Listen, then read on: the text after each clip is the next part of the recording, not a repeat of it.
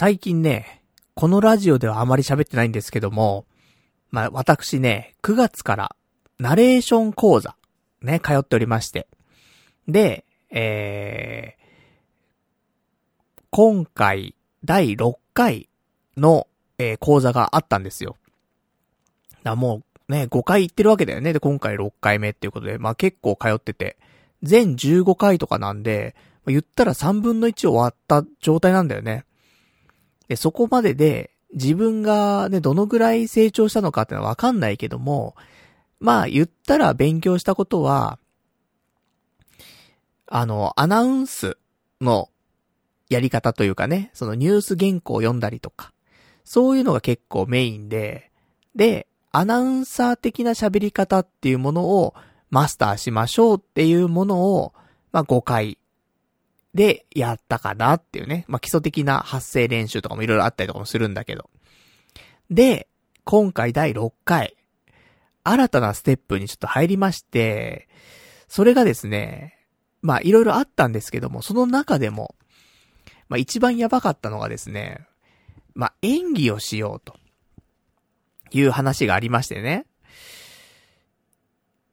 演技。ね、声の演技ですよ。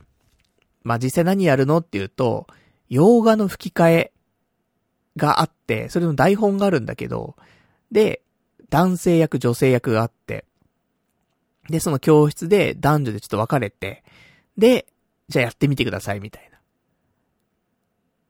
やるんだけど、こいつがさ、ほんとやばくて。で、あの、いや、いいのよ。その1、1回から第5回のね、その、アナウンスってやつであればさ、感情とかないじゃん。言ったらね。できる限り無機質にやるっていうさ、ところだし、で、イントネーションとかアクセントとかその辺もさ、普通にすりゃいいわけじゃん。変な話ね。なんだけど、やっぱ感情を込めるっていうさ、セリフを喋るっていうのってさ、もう全然別の話じゃない？で、俺これがさ、ほんと苦手で、あの、皆さん、お分かりかと思いますけどもね、あの、私、そういう感じじゃないんだよね。そのなんか、なんだろう。まあね、前にちょっとリスナーの方からも言われたことあるけどもさ、例えばタイトルコールとかもね、もうちょっとなんか、感情込めてとかね、面白そうにとかね、できるかもしれないんだけども。俺ダメなんだよね、なんか。棒読みっぽくなっちゃうのよ。コーナーのタイトルとかね、タイトルコールとかも、そういう、なんか、いざ、改めてなんかやりましょうってなるとね、感情的、感情っぽく入らないんだよね。で、結局棒読みみたいな感じになっちゃうのよ。まあ、これもね、棒読みではないらしいんだけどね。言うには。棒読みじゃなくて、ちょっと、工夫すれば、それっぽく聞こえるっていうのはなんかいろいろあるらしいんだけど、でも、全然そんなうまくはいかなくてさ。で、実際その洋画の吹き替えやってみたの。ねじゃあ、パル内藤さんとね、〇〇さん、じゃあこれちょっとやってみてくださいってね、どうぞって言われて。で、やるんだけどさ、もう最初の第一声、俺からなのね。男のセリフがあって。もう第一声から棒読みなわけよ。セリフだぜって。もう恥ずかしいんだよね、もうね、それが。自分が、感情を込めて喋ってるつもりなのに棒になっちゃってるのは自分でもわかるっていう。絶望的だなと思って。で、一行読んで。したら相手が、ね、あの、答えてさ。相手の人は、ちゃんと感情込めて、セリフ喋れてんのよ。それに対して俺はと思ってさ。で、その続き、ね。その、セリフ喋ってもらった後にまた次俺が喋るわけよ。また棒なわけよ。で、それのもう、もうその、そういうラリーが続くわけよね。でも3回ぐらいそのラリーしてたらさ、もうさ、どうしようもなくて。どう、どうしようっていうさ、状況でさ、こんなに棒になるってこんなに感情入らないと思ってさ、おかしくなってきちゃって。自分に。笑っちゃってさ、その、やってる最中にね。これダメだと思って。何やってももうどうにもなんねえわと思って笑っちゃってさ。でも、笑ってる場合じゃないからね。最後まで結局やんないといけないからさ。すいませんっ、つって。ね、ちょっと、あの、仕切り直してもう一回、ね、やら、やります、つって。で、続けて。で、やって一応終えたんだけど、でも結局、最後まで感情は何も入れられずに終わってしまうというね、ところでさ、やっぱその恥ずかしいんだよね、多分ね。恥ずかし、キングオブ恥ずかしがり屋なわけよ。だから、これは参ったぞ、と思って。で、先生から終わった後ね、アドバイスとかもらったりすんだけどさ、こういう風にしたらいいと思うよとかね。こういう風にすると、なんか、吹っ切れるよとかね、いろいろ聞くんだけどさ。いや、難しいなぁと思って。で、あのー、次週はね、ちょっとその授業なくて、一週ちょっと休みなのよ。で、えー、再来週、まあ、授業があるので、それまでに、セリフを感情を入れて読めるようにちょっとパワーアップしとかないといけないんだよね。これは、ハードル高いぞーと思ってさ。前ね、ウイロウリとかさ、そういう、なんだろう、いわゆる声のね、お仕事してる人とかはさ、学んでる時はもう必ず誰もが通るね、ウイロウリっていう、まあそういう演目じゃないけどね、セリフがあるのよね。で、それとかも、最初から最後までね、読めるようになるの、なかなかしん、しんどくてさ、これ一週間で読めるようになんなくちゃいけないのかと思って、スラスラと。で、その時は一週間めちゃめちゃ練習したりもしたんだけどさ、もうそ、その時のね、再来だよね。一週間、まあ今回2週間あるけどさ、2週間でこれ吹き替え、それっぽくできるようになんないといけないんだけどさ。いや、これしんどいなと思って家帰ってきてからもやったんだけどさ。全然、やっぱり棒なんだよね。唯一、ちょっとそのカラオケボックスとかで練習したりもするんだけどたまにね。そのタイミングがあったらね、そういうのもあるんだけど、声めちゃめちゃ大きい声できるじゃない。カラオケボックスでちょっと練習した時、兆しが見えた気がしたんだけど、家で練習すると全然兆し見えないんだよね、と思って。そんなことばっかりやってる最近。家で。まだ家でってこのね、その、9月から始まって授業が。今日まで、11月まで、まあ2ヶ月ぐらいね。まだそんな経ってないか。1ヶ月半とかね。まあそのぐらいなんですけど、いや、やってるよ。ナレーションの勉強というか練習というかね。もうそればっかりやってる。だから時間がないよね、ほんとね。なんか、先週もちょっとそんな話したけど、時間がないみたいな話したけどさ。いや、これのね、その、ナレーションの練習をさ、24時間やってるわけじゃないよ。そのね、寝ても覚めてもやってるとか、そういうわけじゃないけどさ。なんか、お、追い込まれてるよね。やんなきゃってね。できるようになんなきゃってさ。だから、本当はいつもだったらだよ。ちょっとアニメ見ようかなとかね。思う時も、いや、アニメ見てる場合じゃないって練習しなきゃと思って、ちょっと練習するみたいな。で、結局アニメ見ないみたいなね。感じで。ずっとやってるわけじゃないんだけど、その、いや、アニメ見ようかな、どうしようかなの時に練習したりとかするから、結局何もできずに、ちょっと練習して終わるみたいなね。うん、そんな感じの生活を最近送ってますから。まあ、こんな話のね、詳しい内容については、あのー、別のちょっとラジオでね、ちょっとお話はしてますのでね。あわよくばナレーター大作戦っていうね。そんな私ラジオの方をね、新しくやっておりまして。これも、あの、授業があった週に収録して配信しておりますんでね。よかったら、あの、ツイッターなんかにリンクが、あの、わかるようにしてありますんでね。よかったらね、1話は普通にすぐ聞けるかなと思いますんでね、さらっと聞いていただけると嬉しいかなと思っておりますと。そんなわけで、ね、ちょっともう今週、一番そのテンションが上がったというかね、一番感情がね、触れた話というところでさ、なかなか笑わないよ。自分ができなすぎて笑うとかって。なんかやっぱ恥ずかしいよね。みんなができてることができないのに、それを人前でやらなくちゃいけないっていうのはもうちょっとね、しんどい。で、それを次回までにできるようにしないといけないっていうね。で、まだ序盤らしいよ。これからまだまだ、あの、もっと感情を込めて喋るようなセリフだったりとか、そういう課題とかっていうのは、もう結構出てくるらしいのでね。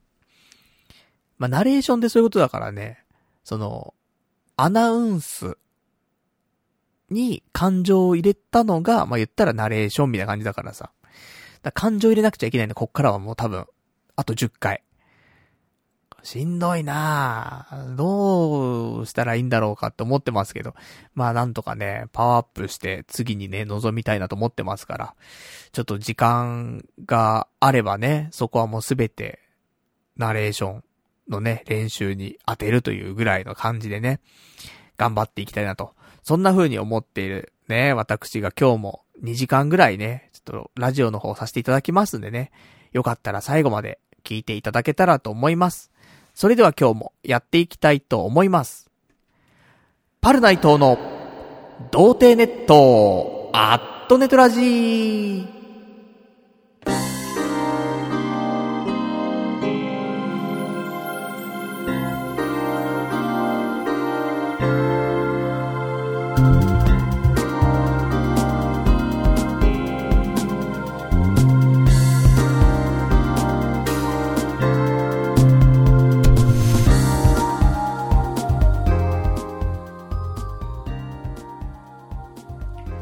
改めまして、童貞ネットアットネットラジパーソナリティのパルダイトです。こんばんは、というわけでね、いやー、大変だわね。まあ、そのさ、声のね、そういうな、まあ、ナレーションとかのスクールとかさ、本来だったら1年とか2年とか通うわけじゃない。だからさ、その来週までに完全にできるようにしてこないといけないとか、そういうのはないんだよね、基本的に多分ね。行ったことないからわかんないけどさ。徐々に徐々に良くなっていくわけじゃん、多分ね。でもそれをさ、やっぱ短期集中プログラムだからさ、もう来週までにできるようにしとかないといけないみたいなね。そんな感じで、しかもそっから自主練だからね、全部ね。どうにも、こうにもだけど、もうあとは自分がやるしかないからね。もう頑張りますけど、なんとか、ギリギリなんか耐えられるぐらいになればね、いいかなと思うけど。だから練習したものだったらある程度できるかなと思うんだよね、結局。ただ、練習してないものとかは、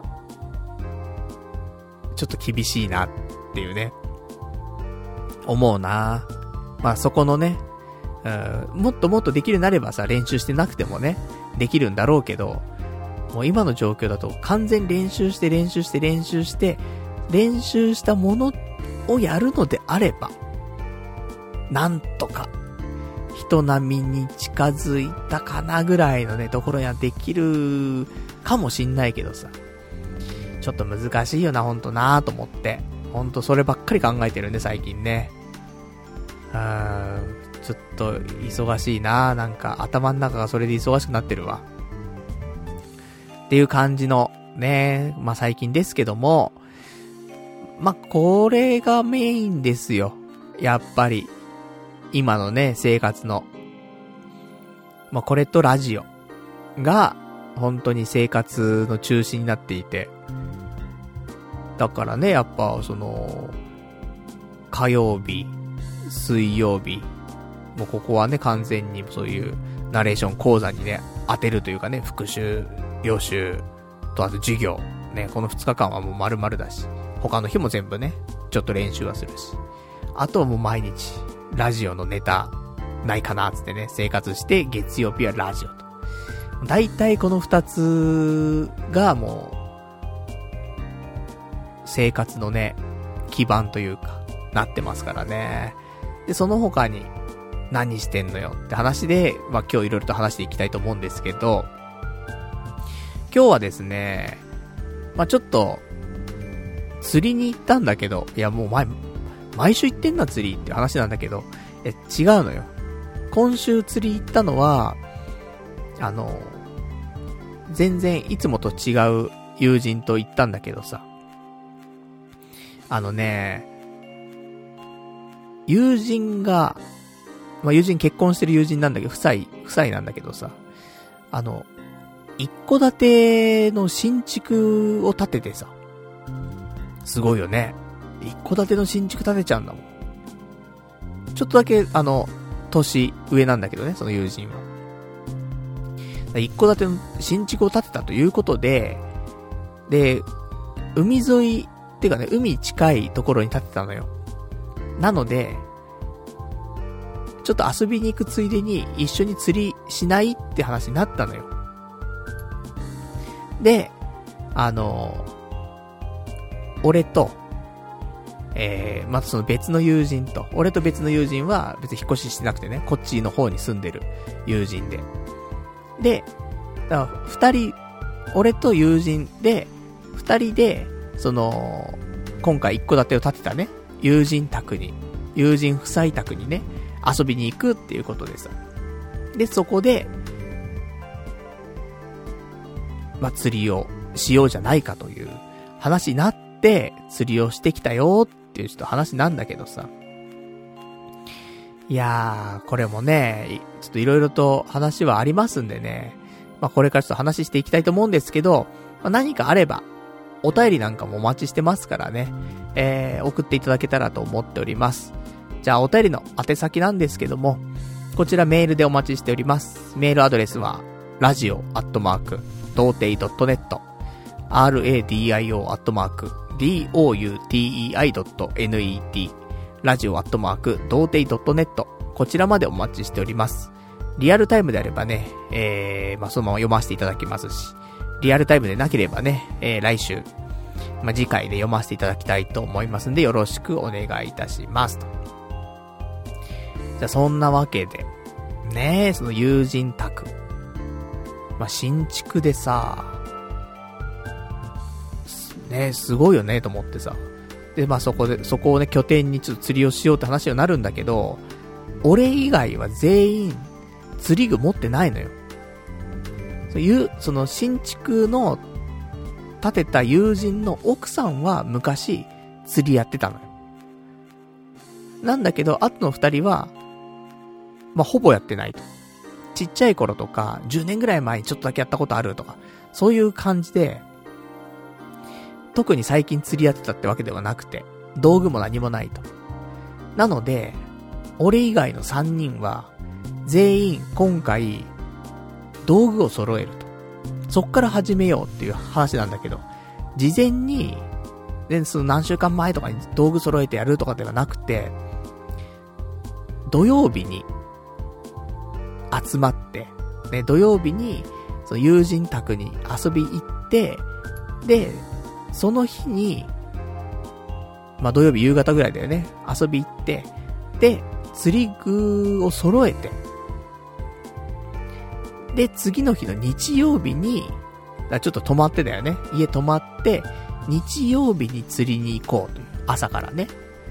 っていう感じ。だ夜はちょっとお酒飲んで、みたいなさ。楽しく、ね、過ごして、朝早く起きて釣り行きましょうっていうちょっと計画でさ。結構珍しいよ。人様ん家に泊まるなんてね。なかなかないですから。だそんなんで、まあ、計画をね、ちょっと立ててさ、で、行くわけなんですけど、まあ、行く前に準備するものがあるよねって。そう。新築祝いなんだよね。新築だ、まあ、引っ越しとかね、した家とかさ、新しくマンション買ったよとかだったらね、まあ、それもね、渡さないといけないなと思うけど、特に一戸建ての新築だからね、これはもう絶対新築祝い必要だろうと思ってさ。で、いろいろ私も考えてたんですけど、まあ難しいなと。まあ一応候補はあったんだけどね。候補は最初に1個、これがいいななんていうのがあって、で、それはちょっと1個ありつつ、で、たださ、その、俺と、で、こっちに住んでる友人ね。うん。一緒に遊び行く友人。これ友人 A とか B とかなんかつけといた方がいいのかなで、今回、わかりやすくするために、じゃあ、いや、わかりにくいよな。新築友人と、新築友人と近所友人にしようか。そんなに近所ってわけでもないんだけど。ね。あの、近所、まあ、近所っちゃ近所だから。うん。そんな遠くない。まあ、チャリとかで行けるぐらいの範囲のね、ところに住んでる友人。だったりするんで。じゃあ、その近所友人と、俺と、ね。で、二人で、新築友人の家に行くと。新築友人夫妻のね、家に行くという今回お話なんですけど。なので、近所友人と、やっぱ、共同で、新築祝い渡すのがなんか、普通じゃん。普通じゃんっていう話でもないんだけど、一人一人新築祝い持ってくっていうのもさ、なんか、ね、変な感じになるからさ、できたら、やっぱ二人で持ってった方がいいのかなとか思ってさ。そしたら、ね、近所友人の方も、あの、そういう考えらしくてさ。じゃあ、ね、一緒にじゃあ買いに行こうかって話になって。で、ただ、平日がですね、あの、近所友人の方が、結構仕事がバタバタしてるらしくてね、あの、ちょっと時間作れないと。なんで、その、新築友人宅に行く日の午前中に、あのまあ、事前に待ち合わせしてね。で、買い物行って、で、なんかいいのがあれば、いいね、みたいな話だったのね。だけどさ、あの、難しくて、新築祝いって。実際、ね、みんな、新築祝いと、か、ね、渡したこともある人はいると思うんだけど、まあ、あと引っ越し祝いとかね、何渡せばいいんだろうってなるよね。よくあるのが、タオルとか。タオルってさ、まあ、タオルなんていくらあっても困んないよっていう人もいるかもしんないけど、新築とか、ねえ、だったらさ、そういうタオルとかもね、下手したら一新してるじゃない？で、揃えたりするわけじゃん、タオルなんてさ、その、いろんなさ、ね A っていうブランド、B っていうブランド、C っていうブランドって、それなんかごっちゃごちゃになってタオル使ってる人もあんまいないじゃん。やっぱり、揃えるじゃん、タオルもさ、ある程度。だ、そこにさ、ねうちは今治のタオルしか使わないのっていう家もあればさ、うちはなんかもっとホテル仕様のしか使わないのとかさ、あるわけじゃん。その中にさ、なんか、異物が入るのも嫌がる人はいるだろうなって思うからさ、タオルってのもなぁと思って。あと食器。食器もこだわりで揃えてる可能性あるからなと思って。だから、その、多くあるもので、その中に紛れるようなものっていうのは、ちょっと難しいなとは思って。あとじゃあ食べ物とかもあるけどさ。俺個人的に贈り物で食べ物ってあんま好きじゃないんだよね、と思って。まあ俺個人だけどさ。いや、食べ物の方がいいよっていう人もいる、いるんだけどさ、その、いいのちょ、ちょっとしたお土産だったらいいのよ。あの、普通に遊びに行くとかね、そんなんで、ちょっと手土産でとかでね、お菓子とか、なんかスイーツとかだったらわかるよ。だけどやっぱ新築祝いつってさ、予算的にね、まあ、いくらだろうね。よく言われてるのが、友人だったら、まあ、5000円から1万円ぐらいのものみたいなのが相場とかっていう風にはよく書いてあってさ、なんかネットとかにはね。だからまあ、二人で5000円から1万円ぐらいのものとか渡せればいいなとは思ってて。でもなんか食べ物もなぁと思って。まあ、消え物でもいいんだけど、だ消え物で言ったらね、あの、お酒とか、も別にいいと思うのよね、俺はね。日本酒とかさ、すごくいい日本酒一升でね、1号 ?1 号でね、1号1升 ?1 号じゃない、1号じゃ少なすぎるよね。1升でさ、一升瓶でね、うん、持ってってとかさ、なかなか手に入らないレアなね、日本酒だよ、つってさ、持ってくのもいいんだけど、ただ、その新築友人の家って、日本酒いっぱいあるのよ。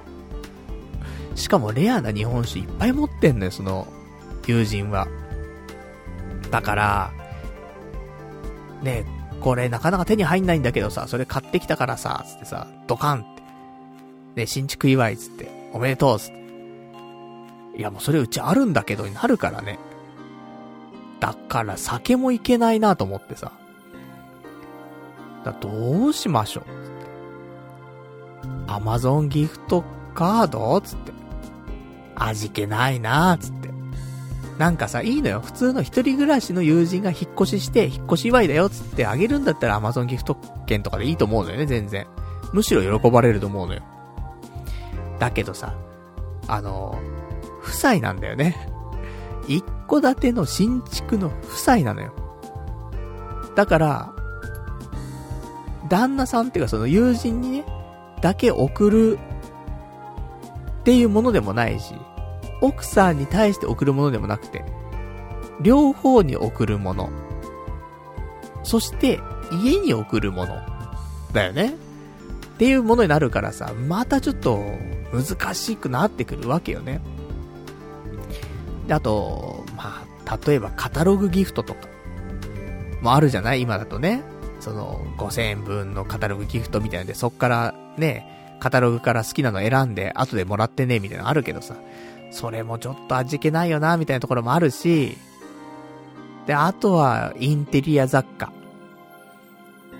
まあ、ね、せっかく新しい家建てたからね、そこになんか、馴染むような、インテリア雑貨みたいなさ。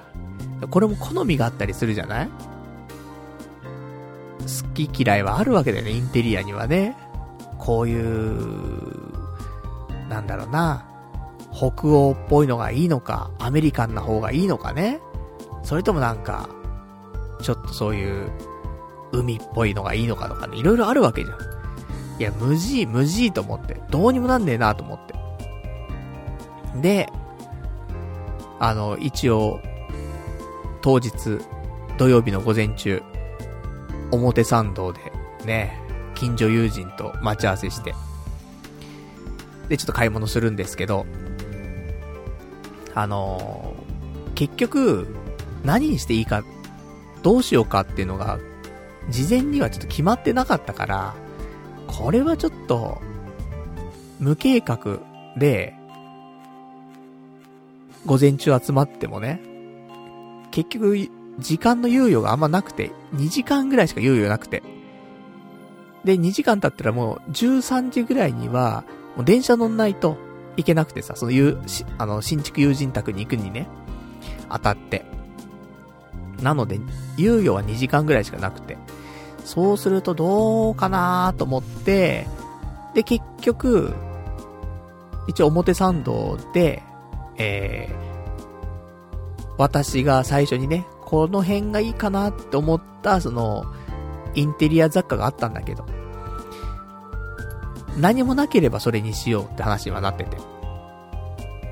で、一応表参道でね、ちょっとお店いろいろ回ったりとかして見たんだけど、やっぱなんか、値段的にも、物的にも、なかなか、いいなっていうものには出会えなかったんで、結局、最初私が、この辺がいいかなってって思ったインテリア雑貨に、ちょっと決まりまして。ちょうどいいぐらいの金額でね、うん、二人で、出し合って、みたいなね、感じで、5000円以上1万円以内ぐらいちゃんと収まったからさ。まあ、これがいいかなっつってね。で、それで、買って。で、まあよかったなと思って、一応ミッションね、クリアと思って、まあ渡す、渡してね、見てもらうまでが、まあミッションではあるんだけどもさ、まあちょっと準備するっていうのがね、これマストだったからさ。よかったよかったと。で、これで一安心と。で、その荷物を持って、で、電車に乗るわけですよ。電車揺られること1時間。1時間ちょっとぐらいかな。で、その海沿いのね、駅に着きまして、到着が、2時ぐらいかね。うん。2時ぐらいに着きまして、14時ね。で、新築友人がね、車で迎えに来てくれててさ。で、そんなんでさ、まあ、久しぶりにね、ちょっと会いまして。で、ね、やっぱ引っ越しちゃったから、今までだったらね、結構こっちいたからさ、会う機会もあったし、まあコロナでね、あんまりなかなか会えなかったのもあるけど、でもちょこちょこ会ってたからさ。いや、久しぶり、っつって。で、じゃあ、早速、行こうか。話になりましてね、ちょっと車の方に行って、で、奥さんとか待っててさ。で、ちょっと、まあ、の、駐車場、ね、その駅のところの駐車場止めてたんだけど、そこで、あの、駐車券があるじゃない。あれが、あの、なんかスーパーとかでね、買い物とかしないと駐車券が無料にならないっぽいんで。で、先に夜食べる、で夜用の買い出し？夜の食べ物の買い出しをちょっと事前にしちゃって、そこでね。で、一回、あのー、新築友人宅に、ね、その荷物を置きに行って、で、まあ、新築を見るわけなんですけど、対面するわけなんですけどもね、いいですね。洒落てた。うん。その、海っぽい感じが少しするね、やっぱりね。色合いとか。なんか、白を基調にはしてるんだけど、白と、木と、そのウッドデッキとかもあるしね、なんか、一個立てで。白と木と、あとちょっとブルー、水色っていうのかななんか海というか空というかね、そういうのはちょっと連想できるような感じの色でさ、そういうのはちょっと使われてて、こだわってんなーと思って。洒落てんなーと思って。もう部屋入った瞬間にね、洒落てんなーと思って。で、そんなんでさ、あれとか回ってたよ。あの、よく天井とかについてるプロペラみたいなあんじゃん、なんか。あの、ちょっと空気の循環良くするみたいなさ。あれとかついてたからね。あんな、ね、しかも吹き抜けになっててさ、1階と2階が。すごいわ、と思って。そんなんでね、いい家ですね、つって。羨ましい、つって。俺には一生一戸建てなんてね、建てられるとは思えないからね。だからやっぱすげえなーと思って。で、そんなんでさ。で、新築ちょっとね、見させてもらいつつ軽くね。うん、まだ、夜はね、夜はこれからだからさ。ね、まだまだ、今ちょっとね、荷物置きに来ただけだから、ことでね、まだちょっとだけ見て、で、荷物置いて、で、荷物は一応私、結構ね、釣り行く時の荷物、プラスアルファだよね。いつもだったらさ、釣り行く時って、全部装備してっちゃうわけよね。ある程度さ。例えば長靴とかさ、帽子とかさ。そういうのはね、履いてとか、まあ、つけてさ、行くわけなんだけど。土曜日、その初日に関してはさ、まあ、釣りするわけじゃないからさ、ふ、普段の格好でいいわけだからさ。だからね、長靴とかも別で持ってかないといけないし、帽子とかも別で持ってくし、あとね、一応止まったりもするわけだから、まあ、何があるかちょっとわかんないからね。そういうちょっと、身だしなみ系とか、持ったりとか、まあもろもろと、用意して。だから、でっかいリュック1個、と、その中にライフジャケットも入ってるからさ。あでっかいリュック1つと、手提げのボストンバッグみたいな1つと、あと釣り竿1本。持ってさ、で、行ったから。その格好で俺、表参道とか練り歩いてたからね。そんなやつ誰もいないのよ。表参道でさ、釣り竿持ってるやつ。まあそりゃそうだよなとか思って。でもまあ言ってもさ、海の近くの駅まで行ったらね、まあ、釣り人ぐらいいるだろうと思ったらさ、いや、それもいないのよ。おかしいなと思って。釣りとかできる街だろうと思ってさ。もう誰一人、ね、周り見渡してもね、釣り竿持ってる人いないんだよね。おかしいなと。俺だけだなと。で、そんなね、荷物を、まあ置いて、じゃあ、行こうかと。ね、その土曜日何するのって。釣り道具を買いに行くっていうね、そのミッション。それをクリアしないといけないからさ。で、それのために出かけるんだけど。で、どうするかというね。プラン的に。その、常習屋とかそういう釣り具屋さん行くのか、ダイソーとかね、そう100円ショップとかで行くのか、もしくは他にもさ、釣り具っていろんなものあるじゃない？それ本当に、なんか、釣り具は釣り具でね、ほんと竿とかリールとか、ルアーとか餌とかいろいろあると思うけど、それ以外にもさ、例えばその帽子だったりとか、長靴だったりとか、まあ、いろんなのあるじゃない？だからそういうので、例えばワークマンとかね、いろんな選択肢あるなと思ったんだけど。で、その中で、まあ、ワークマンとか今回行かなくても大丈夫そうかなっていう感じになったので、みんな靴はなんかスニーカーで行くみたいな感じになってさ。で、奥さんは結構昔釣りやってたから、奥さんはいろいろ装備は考えてるみたいで、ちゃんと長靴で行くみたいなこと言っててさ。で、新築友人と近所友人に関してはスニーカーで行くみたいなこと言ってて。なるほどと思って。もうでも全然下が滑んなきゃいいし、ね、大丈夫かなって思って。で、じゃあそれ以外のものだよねと思って。どうしよっかって話なんだけど。あの、俺と、あと、その、よく一緒にね、釣り行ってる友人。で、まあ、ちょっと話したのよ。いや、俺もちょっと友人に相談したのね。その、あ、今回、初めてね、初めてに近い感じで釣りする。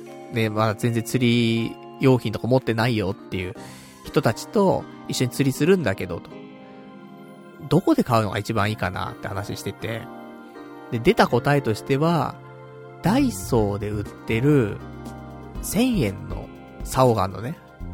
そのルアーが投げられる用の竿が、あの、2本に分かれ2ピースになってる、ね、あの、竿があるんだけど、180センチと210センチかな？の竿があって、これの210センチの竿。1000円なんだけど、めちゃめちゃ、いいのよ。正直。で、でもその1000円のクオリティじゃないんだよね、ほんとね。っていう、竿と、あとダイソーでリールも売ってんのよ。リールってあの巻くやつね。くるくるくるくるって巻くやつ。あれが700円で売ってんのよ。その、結構大きな、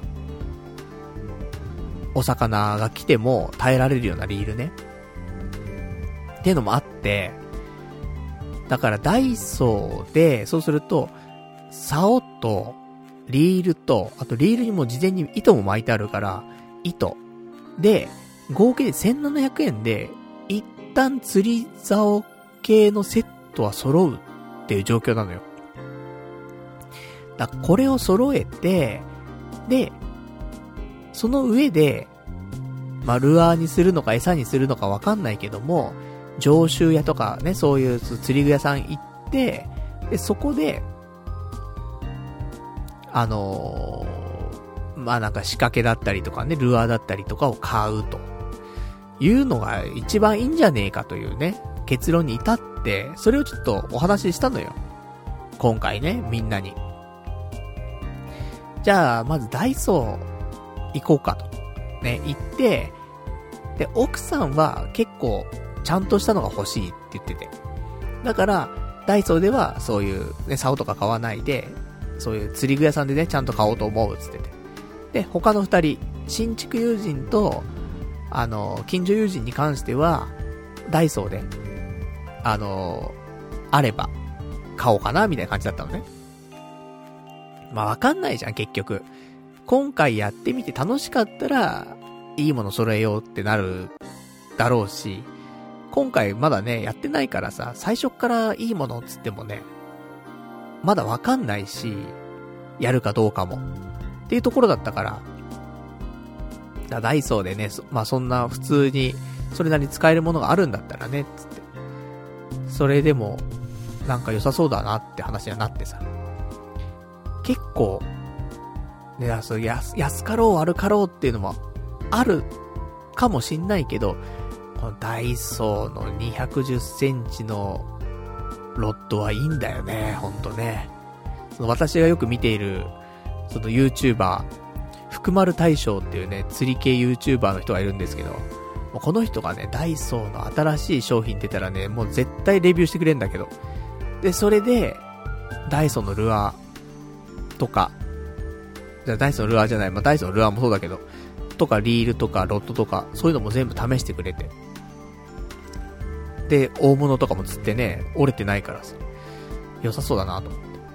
で、実際、俺もね、180センチの方の竿は持ってるけど、ね、あと210センチとかね、なんか買おうかなとかちょっと思ってもいるからね、結構いいよと思って。で、そんなんダイソー行ったんだけど、その、友人宅の家の近くの中のダイソーの中で一番でかいダイソー行ったんだけど、あの、釣りコーナー、ちょっとありまして。ただまあ、大型店に比べたらちょっとラインナップ少ないかなって感じだったんで、中型店ぐらいなのかなあの規模だと。でもやっぱり海沿いってこともあってね、多少、やっぱり釣りコーナーはあってさ。なんだけど、残念ながら、ロッドと、リールが売ってなくてさ、これはちょっとダイソーで揃わないと、釣り具屋だな、つって。ちょっとなってさ。ただ、ダイソーで揃えられるものは全部揃えちゃった方がいいから、ねちょっと、あるものはちょっと色々買ってこうよって話になって。で、あの、近所友人に関しては、今回ルアーフィッシングをするっていう風に考えてるということを聞いて、で、私ルアーだからさ、ずっとね。だから、ちょっとは手助けできるかなと思って。で、新築友人、新築友人夫妻は、餌釣り、すると。私そこも餌釣りが全くわかんないから、やってないからね。だから、まあまあ、あのー、ちょっと力にはあんまなれないんだけど、みたいなね。でもちょっと色々とね、一緒に考えてみたいな感じで。で、そんなんで、で、ダイソーで、まあ例えばね、そう、いろいろあったけど、ルアーとかもね、売ってるからルアー買ったりとか、普通にルアー買うとさ、1個600円700円しちゃうわけだよね、ちゃんとしたの買うと。ダイソー100円だからさ。で、どうせ、どうせっていう表現もあれだけど、最初ってさ、根がかりするじゃない？どうしても。その、どのタイミングでね、糸巻いてもいいかわかんないし、どんだけ、その底を狙っていいかもわかんないしさ。で、引っかかっちゃった後、やっぱ根がかりして糸切れちゃったりとか、それがまたね、少し回数こなすと今度、根がかりしちゃっても復帰できたりするわけじゃない根がかりからの復旧の仕方がね、分かったりとかもするからさ。でも最初は根がかりして、もう糸切っちゃって、ルアどんどんなくすのはもう、あるなと思うから、そんな時はもうダイソーだよね。だからダイソーでさ、ルアー5個ぐらいかな。うん。ちょっと、それは買ってもらって。で、他にも、バケツとかね。いいバケツが出たのよ。ダイソーから。500円のバケツなんだけど、その、普通のね、折りたためるタイプのバケツなんだけど、蓋があるのよね。で、あの、メッシュの蓋があるのよ。で、釣った魚をそのバケツに入れてね、海水入れて、で、海の中入れとくと、生かしたまま、あのー、まあ、そのままにしておけるっていうね。本来ね、普通にバケツの中に魚入れてたらさ、酸素とかなくなってさ、すぐ死んじゃうんだよね、魚ね。なんだけど、海の中に入れて、ね、網張ってるからさ、上にね、メッシュがあるから、魚飛び出ないから。それで海の中に入れとけば、もうずっと、魚生きた状態で捕獲できますよ。ところなんでね、それが500円でね、販売されたのよ。で、それは売っててさ、で、それはみんな買って。とか、そんなんでね、あともうなんかちょこちょこちょこちょこ、ダイソー買うもんあって。で、気がつけば、近隣の、近所友人に関しては、まあ、ダイソーで1500円分ぐらいかな。その釣り関係のグッズを買って。で、あとね、その軍手買ったりとかね、いろいろあったからね。とかなんか、もろもろ買って、あと、その友人のその、新築夫妻に関してはその餌釣りだったから、いろんな仕掛けをね、買って。仕掛けも高いじゃん。釣り具屋さんで買うと。今、仕掛けもね、多分ね、俺は詳しくないからわかんないけど、ダイソー悪くないと思うんだよね。で、そんなんでさ、サビキだったりとか、あとなんだろう。なんかやってたね。なんかカゴついてるやつね。うん。名前とかがよくわかんないんでね。ちょい投げ釣りとかね。なんかそういうのもなんかいろいろ買ったりとかね、してましたけどもね。で、合計で、二人で3500円ぐらい買ったのかな？なんだかんだでね。二人でだからね。だから一人1700円ぐらい。分ぐらい買ったりとかしてて。で、そんなんで、ダイソー。まあ、ロッドとね、リールがなかったのだけは残念でしたけど、それ以外は、それなりにあったのでね、そこでちょっと一応確保ができまして。じゃあ本番と。ね、今日の本番。上州屋。ね、釣り具屋さんですけどもね、そこ行こうつって。でも本当にすぐ近くにあって。で、そこ行ってさ。で、まあメインはね、結局、ロッドとリールがないとね、話になんないからさ。ロッドとリール買おうつって。あとまあ、ね、ルアーする人に関してはスナップ。っていう、その、糸と、ルアーをつなぐね、金具みたいなのスナップって言うんだけど、そのスナップもちょっと必要だからと。その3つ。ロッド、ルアー、スナップ。あとは、リールに糸が巻いてあるものであれば、それでいいし、巻いてなかったらね、糸買わないといけなかったりもするんだけど。さあどうしようかというところで。で、一応その、新築友人夫妻に関しては、あの、餌釣りなんで、ちょっと俺は正直、わからんところだから、それは店員さんにちょっと確認してね、聞いてアドバイスもらってって話になって。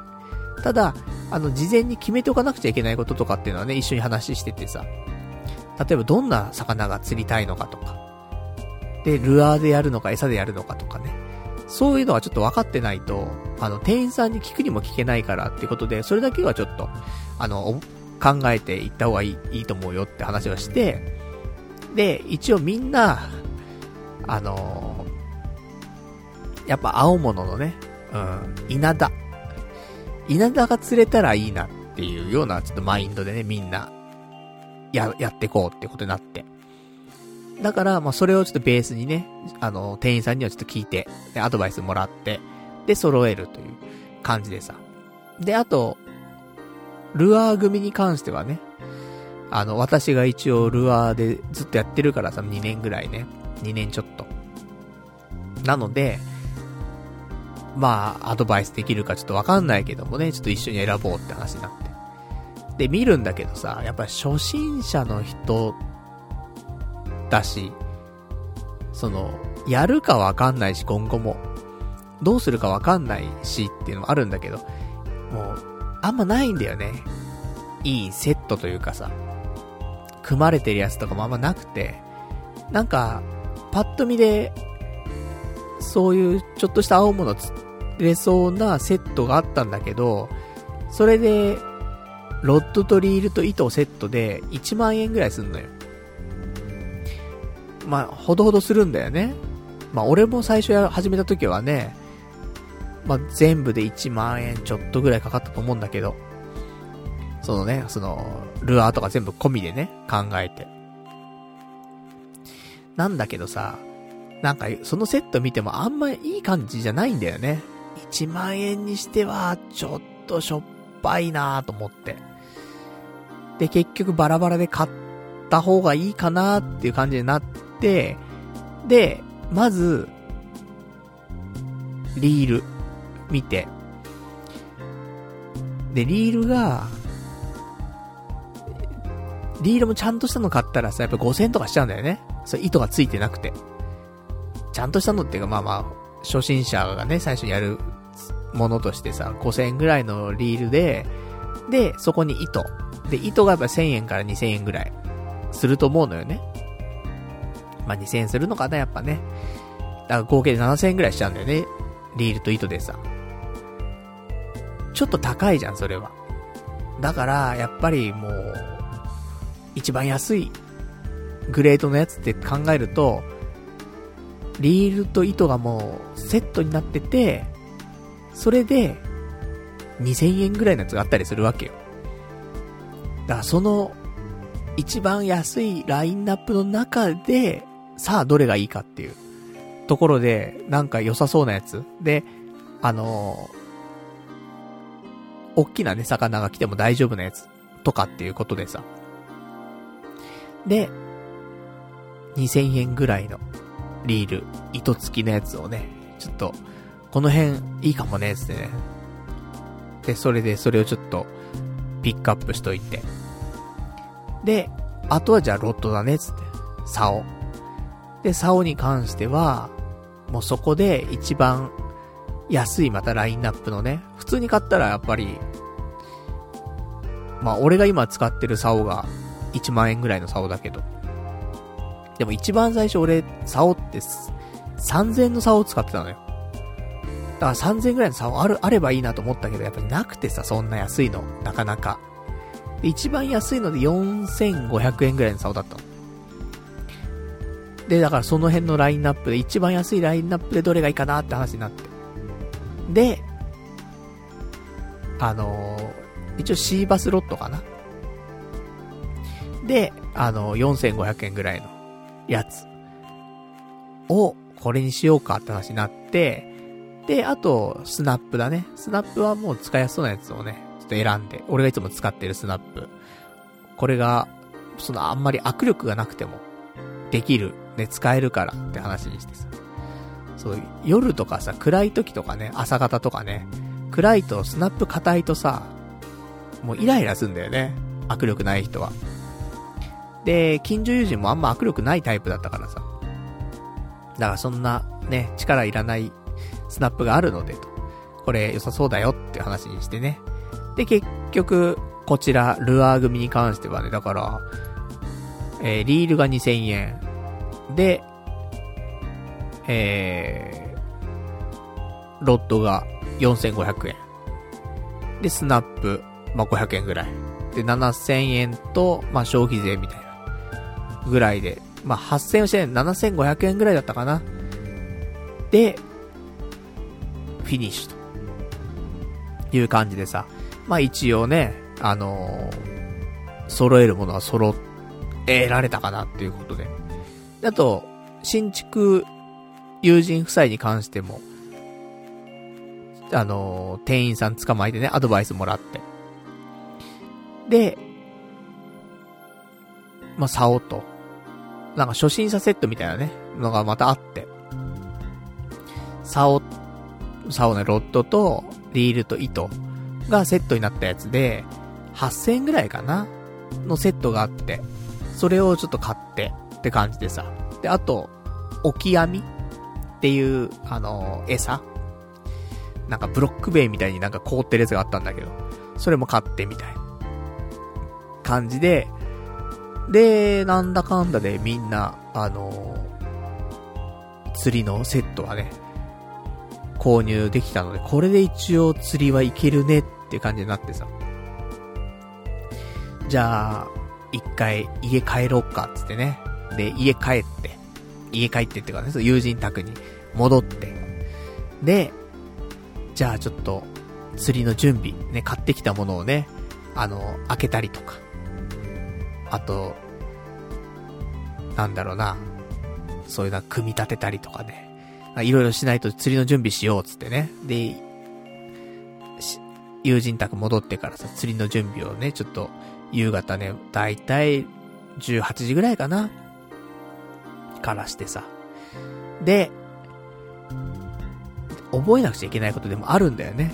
もちろん釣りするにあたって道具がなくちゃ始まんないけど、道具は手に入れたと。で、道具もね、全部袋とかから出して、組み立てたりとか、ね、こういう風にやるんだとか、分かったんだけど。あの、もう一個重要なのがさ、糸、糸があるんだよね。で、糸とルアーだったりとか仕掛けだったりを結ぶっていう、その作業があってさ。だからこれだけは、事前に覚えとかないと、あの現地で大変だからと。だから、この糸との結び方だけは、事前に、ちょっと、今日の時点で、お酒とか飲む前に、ちょっと覚えて、練習だけしといた方がいいと思うよ、つって。で、そんなんで、あの、クリンチノットっていう結び方があるんだけど、もうこれ、悪くないから簡単だし、強度もね、結構あるからと。クリンチノット1個覚えとけばなんとかなるからっていう話で、で、あのみんなクリンチノット一応ね、あの、結び方を勉強して。で、まあ、それで、なんとか、できるかな、みたいな、ところになったんで、それでもう釣りの準備は、まあ、OK かな、という感じでしたね。だから、結局2時ぐらい、14時ぐらいに集合して、で、なんだかんだね、その、夜ご飯の買い物したりとか、釣り具用意したりとか、なんだかんだで、まあ、10、で、戻ってきて準備したりとか、まだ19時ぐらいまで、やってたからさ。だから結構ね、14時集合、早いかなとかちょっと思ったのよ。もうちょっと遅くてもいいかなとか思ったんだけど。まあまあ、いい具合の時間に、ね、あの、収まってよかったなと思。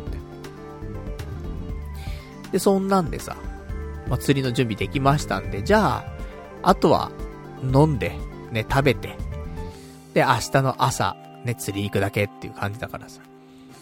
で、そんなんで、ね最初ビールで乾杯始めてさ。で、あと奥さんのね、手料理、ね、おつまみとかをね、ちょっともらったりとかして。で、その日ちょっと鍋、ね、ちょっと作ってもらって、鍋食べたりとか、しながらね、楽しくワイワイと、やっててさ。で、そのね、その新築友人、日本酒とかもね、結構、あの、いい日本酒持ってたりとかもするんで、なんか、ね、こういう人が来た時とかのためにね、用意してたりすんだよね。そのレアなものが手に入ったりとかしてさ、そういうのもちょっと開けないでね、持ったりすんのよ。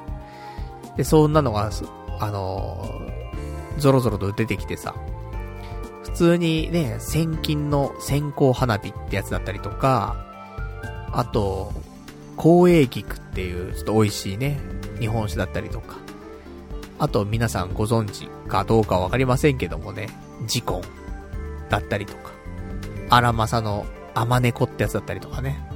あなんかそういう、いろいろとね、出してくれてさ。それも飲んで、ね。飲みすぎちゃうよね。やっぱね、美味しい日本酒ね、出してもらったらね、ほんと。だからなんか、美味しいご飯と美味しい日本酒と、で、あと、ね、海沿いだからさ、生しらすとかね、その日取れた生しらすとかもさ、準備してくれてて。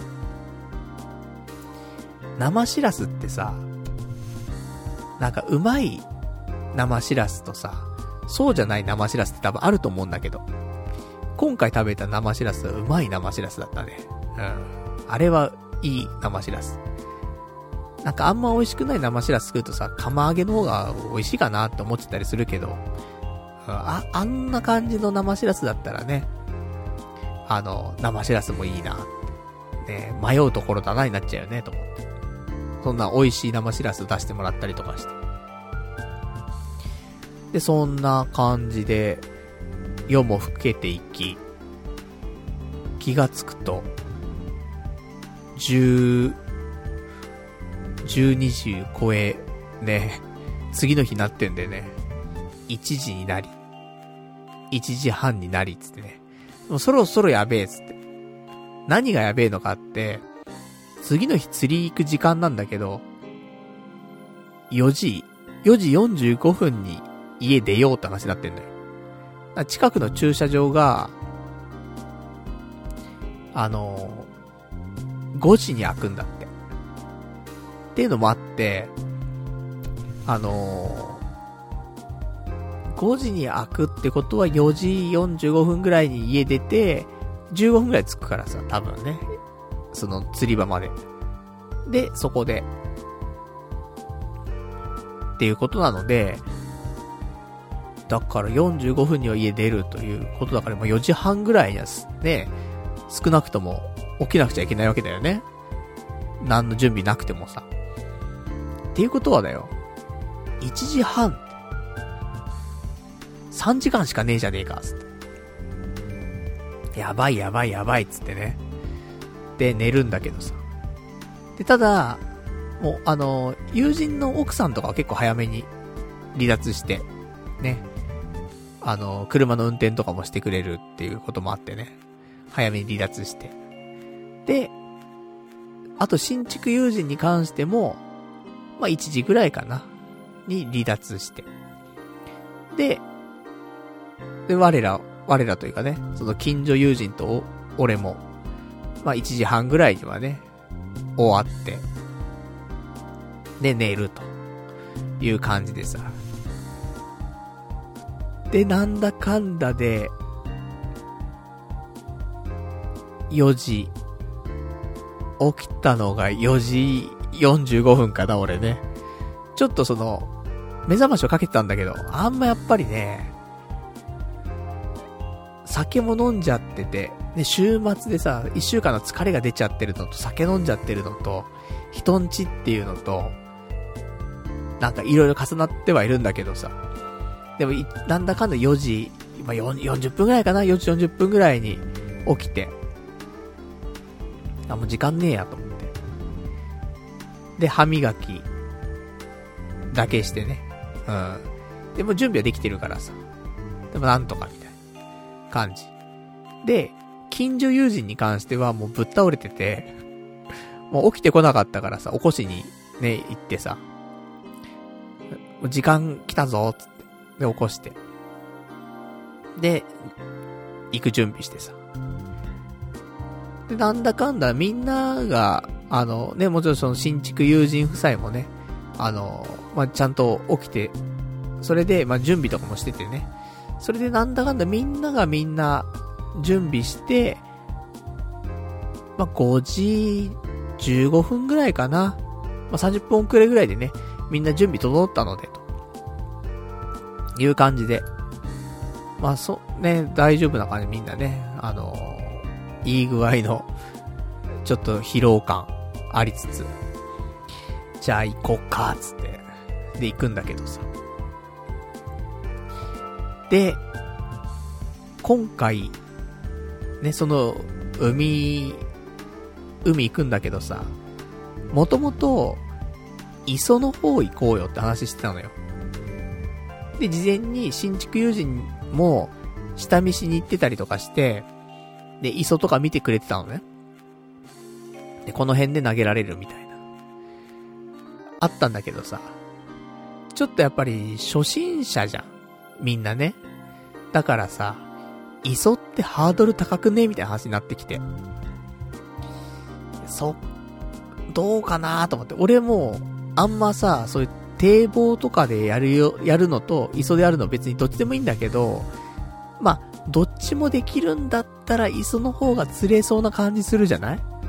だから、いそう。いいけどなぁと思いつつも、でもやっぱ初めてやる人たちだからな、みんななぁと思って。ほぼ。それ考えたら、なんか、近くにはそういうなんか桟橋じゃないけども、ちょっとそういう堤防っていうかね、テトラポットとかもあったりとかするようなところがあってさ。だから、そっちの方が、いいかなみたいな雰囲気はちょっとあったのよ。全員じゃなくてね、別にね。その一人の友人が、ちょっと、少し自分ひよってるんだけど、つってね。いっそちょっとハードル高いかなと思ってて、できたらあっちの方が、うん、ちょっといいかもなみたいなこと言ってるから、まあそうだよなと思って。初めて俺がね、釣りした時もさ、だってそれこそ、あの、海釣り公園みたいなところでね、釣ってるわけだからさ、最初はそうだよなと思って。じゃそうしようっつって。ね、磯は今回ちょっとやめようって。ね、磯ちょっとしょっぱなにはハードル高いかもしれんっつって。で、そういうちょっと整備されたところでね、釣ろうってなって。で、実際ね、その場所に行ったらさ、もう人が結構いんのよ。まあ、磯にも人が結構いたんだけど、よりその整備された方行ったら、人が結構もうすでにいて、着いたのでも5時半ぐらいなんだよね。5時半ぐらいで結構もう人いてさ、スペースなかなかないのよ。で、まあ、釣りやすいスペースないけど、ちょっと釣りにくいかなってところが、少し空いてて。じゃあもう、もうね、スペースなくなっちゃったら釣り自体ができないからと思ってさ、そこだけちょっとまずは普通確保しようつって。で、確保してさ。で、ちょっとやるんだけどさ。で、釣りね、その、餌釣りチームと、ね、ルアー釣りチームがいるわけなんだけど。まあ、餌釣りチーム結構時間かかってさ、準備にさ。なんで、ルアー釣りチームに関しては結構すぐに準備できたのよ。じゃあちょっと、ね、一投目、投げてみようかって話になってさ。で、じゃあルアー釣りチームから投げようってなって、で、俺はね、別に最初投げても、またあれなので、投げ、ね、別に、あの、俺は好きなタイミングであとは投げればいいからさ。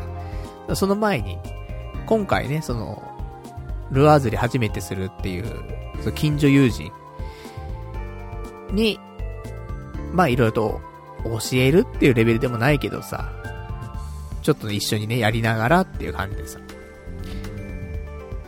で、こういう風に投げますよ、みたいなことを、まあ言ってさ、こういう風に糸は出してとかね、あの、ここに指引っ掛けてとか、で、こういう風に投げて、みたいな。いうのを、じゃあちょっと一回やってみるね、つって。で、友人の、ね、あの、釣りセット、使って、ちょっと投げるんだけどさ。で、第一投目ね、投げましたと。綺麗にまっすぐ飛んでったわけ。よかったーと思って。ね。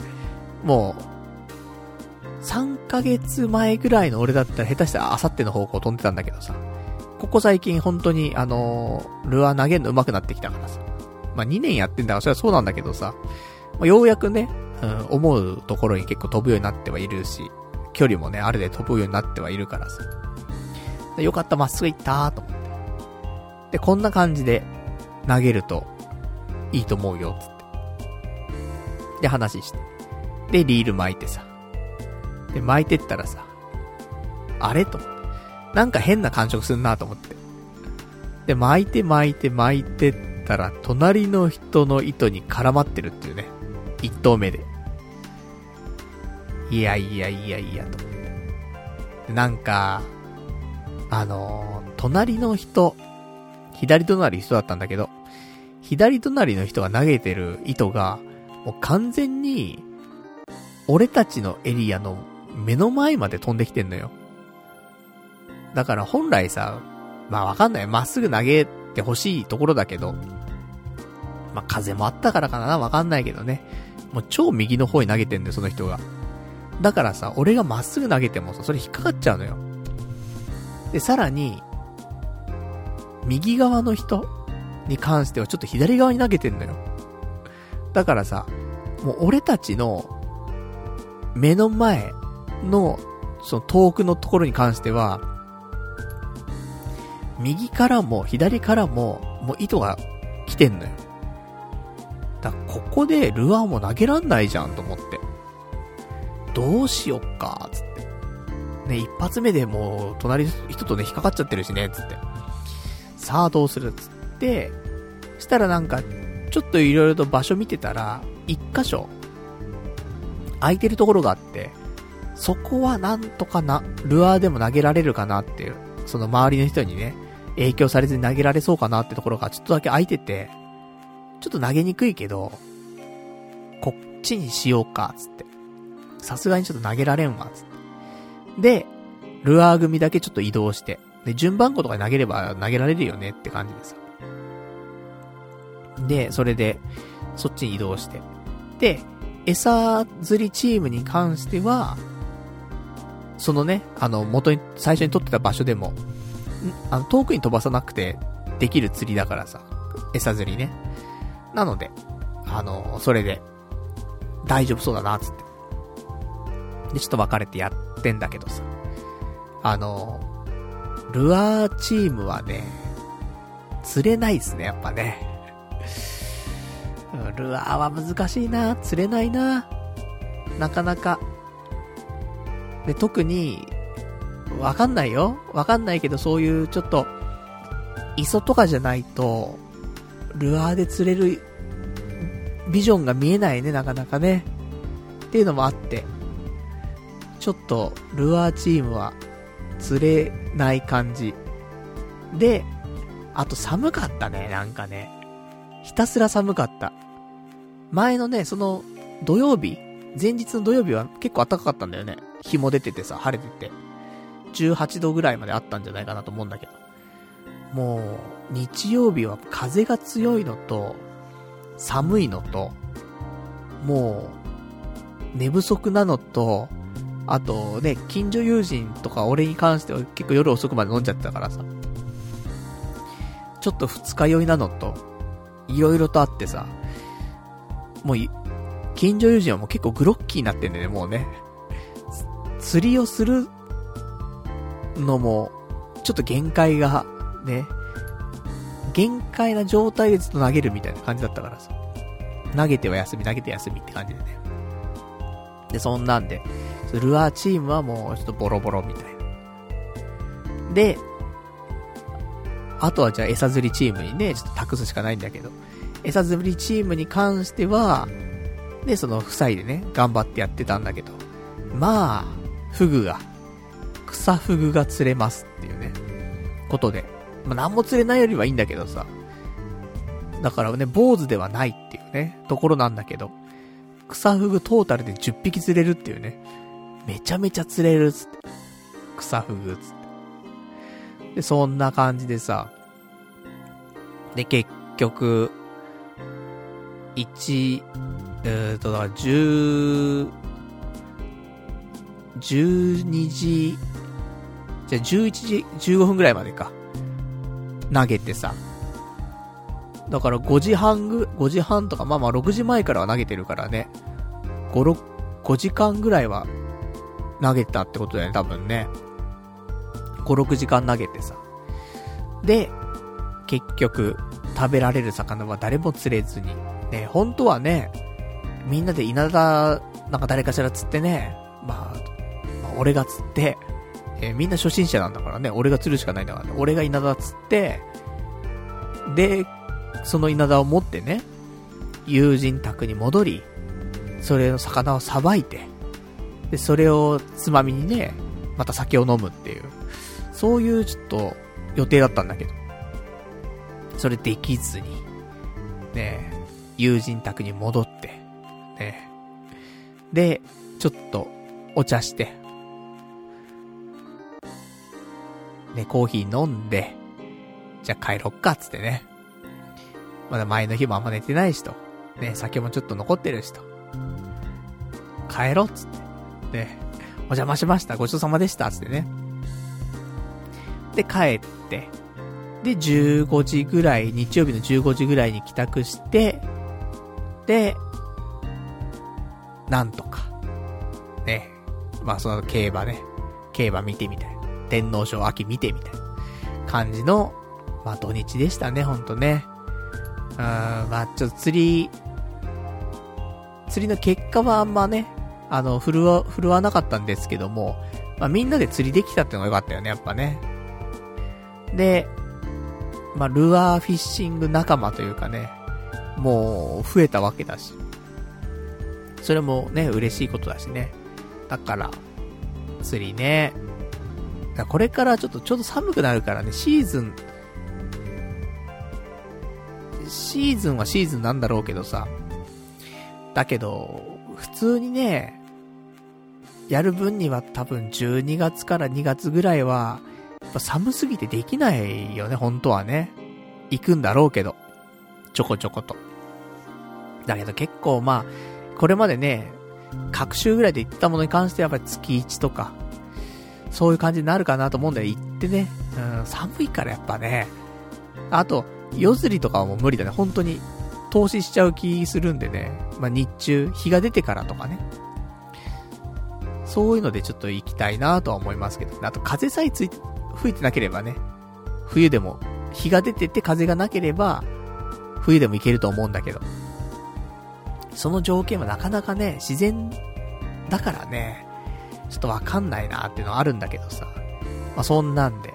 ね。だからもしかしたら今後、えー、その近所友人と、自分と、あといつも一緒に行ってるね、あのー、友人と、まあ、3人とかでね、釣りに行くこととかももしかして出てくるかもしんないからね。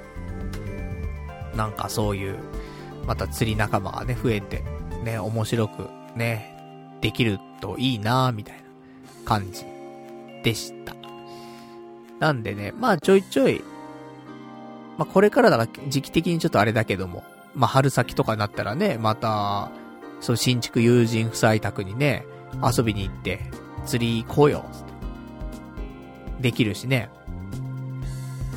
だからほんと、なんか、ちょっと前乗りじゃないけどね、日曜日に釣りに行くとか、まあ、まあ土曜日でもいいよね。土曜日に釣りに行くんだったら金曜日仕事終わってから、で、友人宅の方にね、そのまま行って、で、夜、飲んで、で、朝、出かけてみたいな。まあそんなんでも行けると思うのでね。そうすると土曜日、ね、釣り終わってそのまま帰るみたいな。感じすると今度日曜日がね、丸々一日空くので、で、ゆっくり。釣りの日ってぶった、次の、釣りの次の日ってさ、ぶっ倒れちゃうからさ、結構さ。結構みんな大変だったらしいよ。今日とかね。結構グロッキーっていうかなんか、風、風っぽいとか熱っぽいというかね、体がだるいみたいな感じだったらしいんでね。やっぱ釣りの次の日ってね、やっぱなんかね、日に当たってるしずっと。で、外で風にずっと吹かれてるし、体力削られんだよね、やっぱね。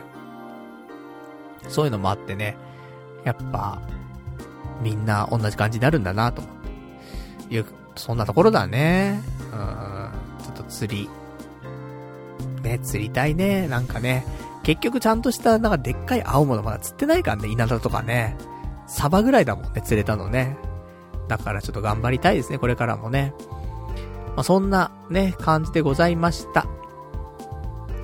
では、えー、お便りとかもいただいてるからね、えー、お便りいただいてるので読んでいきましょうか。えー、お便り、ラジオネームどうも僕ですさん。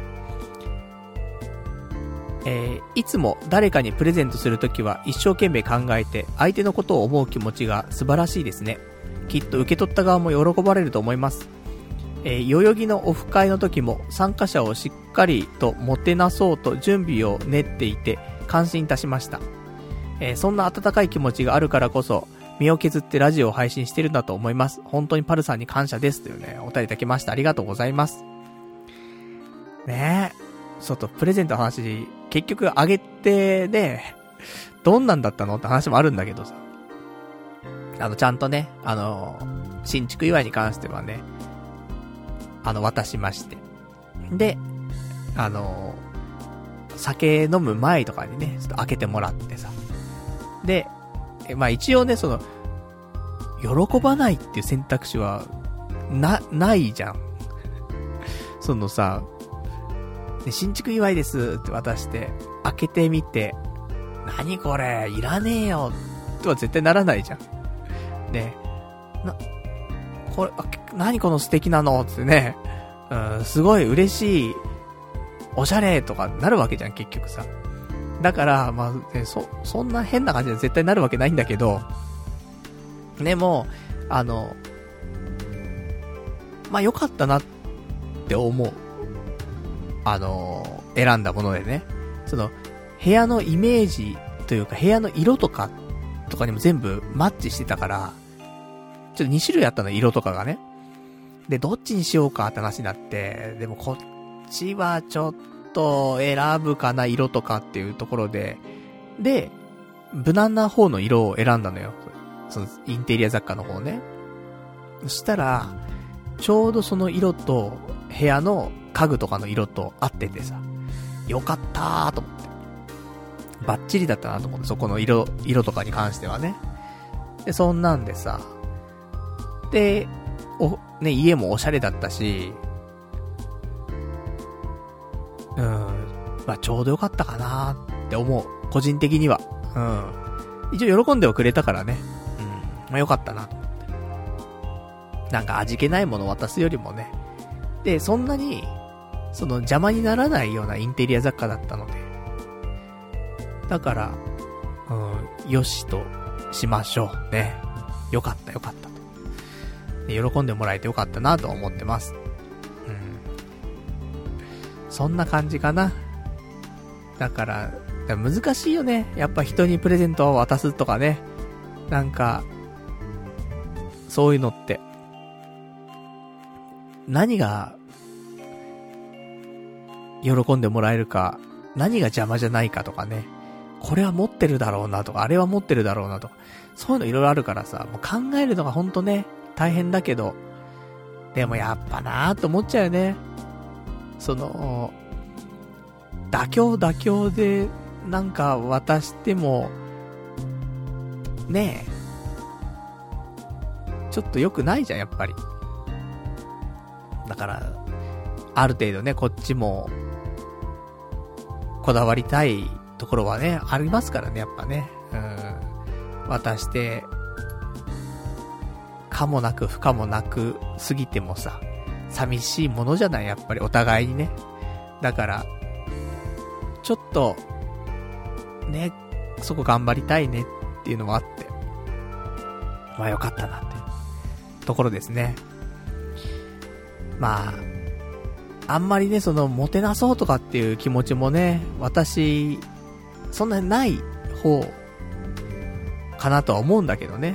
やっぱり、やっぱりその周りにいる友人とかの方がさ、やっぱちょっともてなしの心とかね、そういうのめちゃめちゃある人が多くてさ。だからね、私はいつもなんか、ね、そういうところにね、参加させてもらったりとかって感じが多いけど、やっぱりそういう人たちも見てるからかもしんないけどね。うん。ちょっとまあ、そういう、俺がもてなす番になったりとかね、何かあった時にはやっぱり頑張りたいよねっていうのはありますんで。これからもね、そういうのがあったらね、うん、ちょっといろいろと頑張りたいなと思うけどね。まあ、いかんせん、ね、む、難しいところありますからね、そこもね。ちょっといろいろと、ね、あの、常にリサーチしとかないといけないかもしれませんね。うん、じゃないとね、その、急になんか物渡さないととかね、プレゼントを買わないととかって時ってさ、ネタがないとね、もうどうしようもないもんね、やっぱね。だから、だから結構コロナとかでさ、人に会わなかったりとかもするしさ、ね、物をあげるにも人に会わなかったりとかもすると、ね、プレゼントとか、そういうのはちょっとね、リサーチ全然しなくなっちゃうからね。だから、まあまあ、こういうこともね、ちょこちょこあるわけだからね、常に。リサーチだけはね、しといた方がいいかもね。なんか雑誌とか見たりとかね。うん、あ、こういうの今流行ってんだとかね。こういう雑貨があるんだとか。そういうの知ってればね、いつか渡す時が出てくるかもしんないからね。まあ、そんな、ね、ところでございました。ありがとうございます。じゃあ、あと、ね、いただいてますお便り。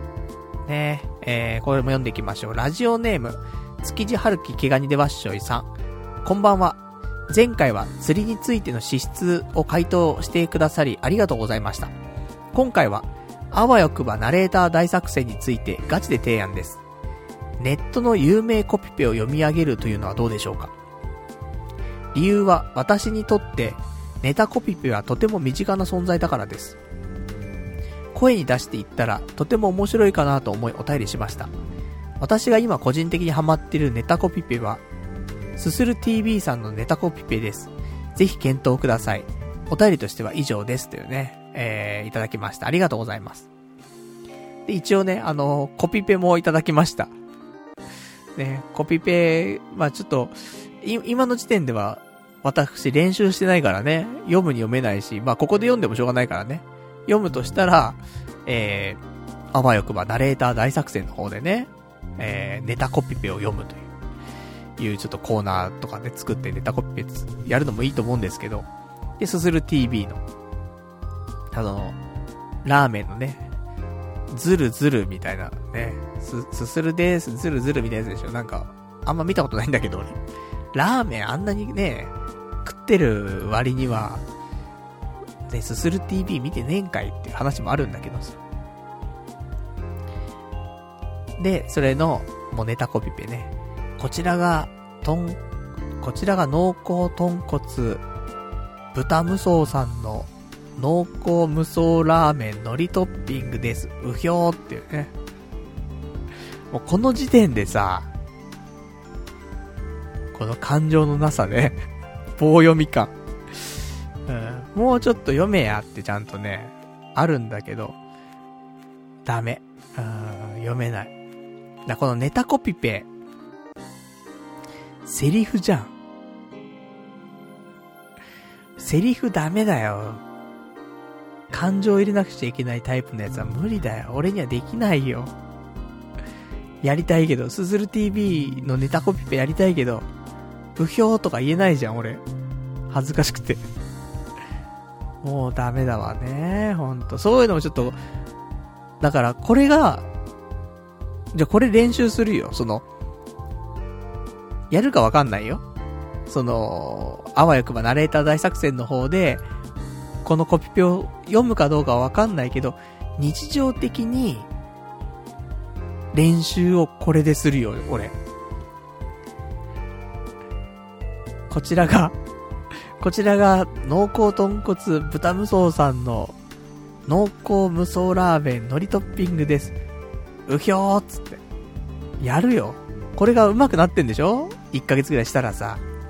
まあ、っていうか、あと、1週間ちょい。あと9日間ぐらいで、こういうの読めるようになんないといけないんだから、俺。だからもうちょっと毎日これで練習するよ。まさか、ね、ナレーションの練習何で一番しましたかとかって言われて。そうですね。すする TV さんのネタコピペですかねつって。はつって。なる気しますけどね。うひょーつって。ねいただきまーすって。ずるずるつって。そんなんちょっとね、練習したいと思いますんでね。ありがとうございます。いつか、あのー、恥ずかしくなく、ナレーションができるようになったとしましたら、あわよくばナレーター大作戦の方でね、このネタコピペ読ませていただきたいと思います。ありがとうございます。ではでは、ねあといただいてます、お便り。えー、ラジオネームひろちゃんさん。パルさんこんばんは。オナキン、絶賛継続中でしょうか最近、威嚇臭い匂いを嗅いでないパルさんに質問なんですが、イカゲームというのが流行ってるらしいです。パルさん見てますか？顔に三角とか書いてありますけど、えー、僕にはプレステのコントローラコントローラーのボタンにしか見えません。もし見てたら、ネタバレしない程度のソフトなレビューをお願いしますっていうね、お便りいただきました。ありがとうございます。イカゲーム。ね、流行ってるよね。なんか見るよ。見るよっていうか、そのなんか、流行ってるなーっていう情報を見るんだけど、イカゲーム自体はまだ私見てません。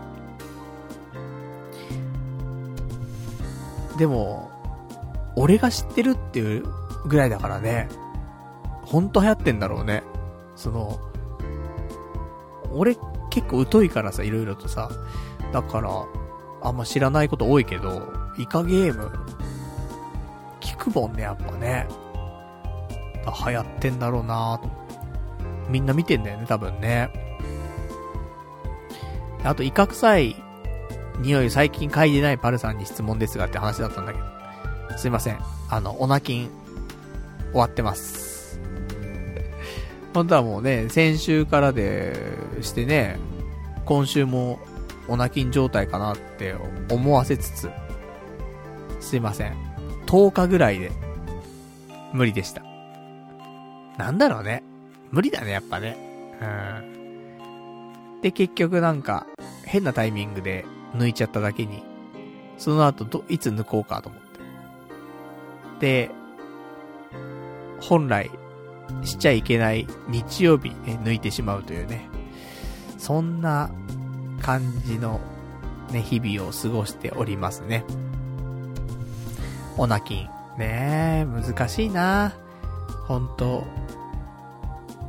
でも2し、1週間、2週間、2週間に1回ぐらいのペースが、もしかしたらいいのかもしんないね、人間にはね。だから10日 ?10 日だな？2週間はちょっと長いんだわ。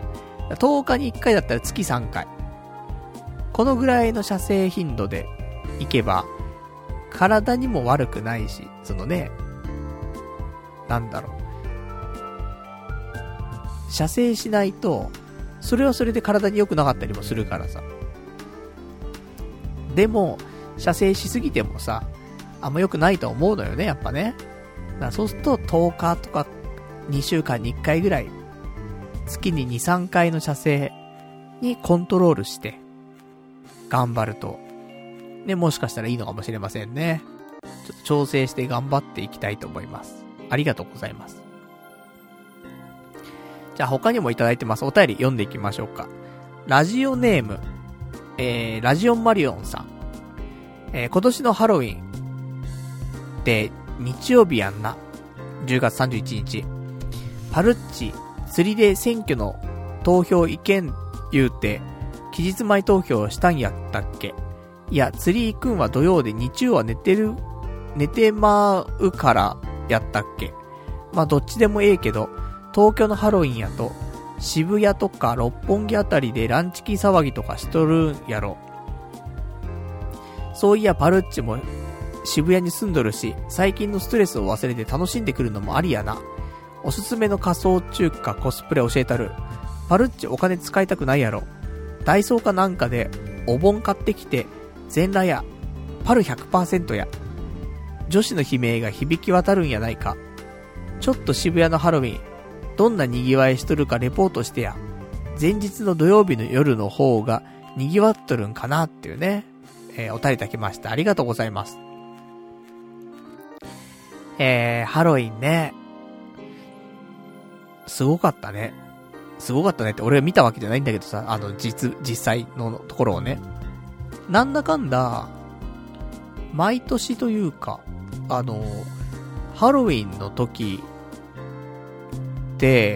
結構仕事の時が多かったなと思うんだけど、それで、仕事終わって、で、渋谷駅使ってるからさ、あの、まあ、渋谷駅使ってたからね、過去、過去ね、仕事行ってる時とか。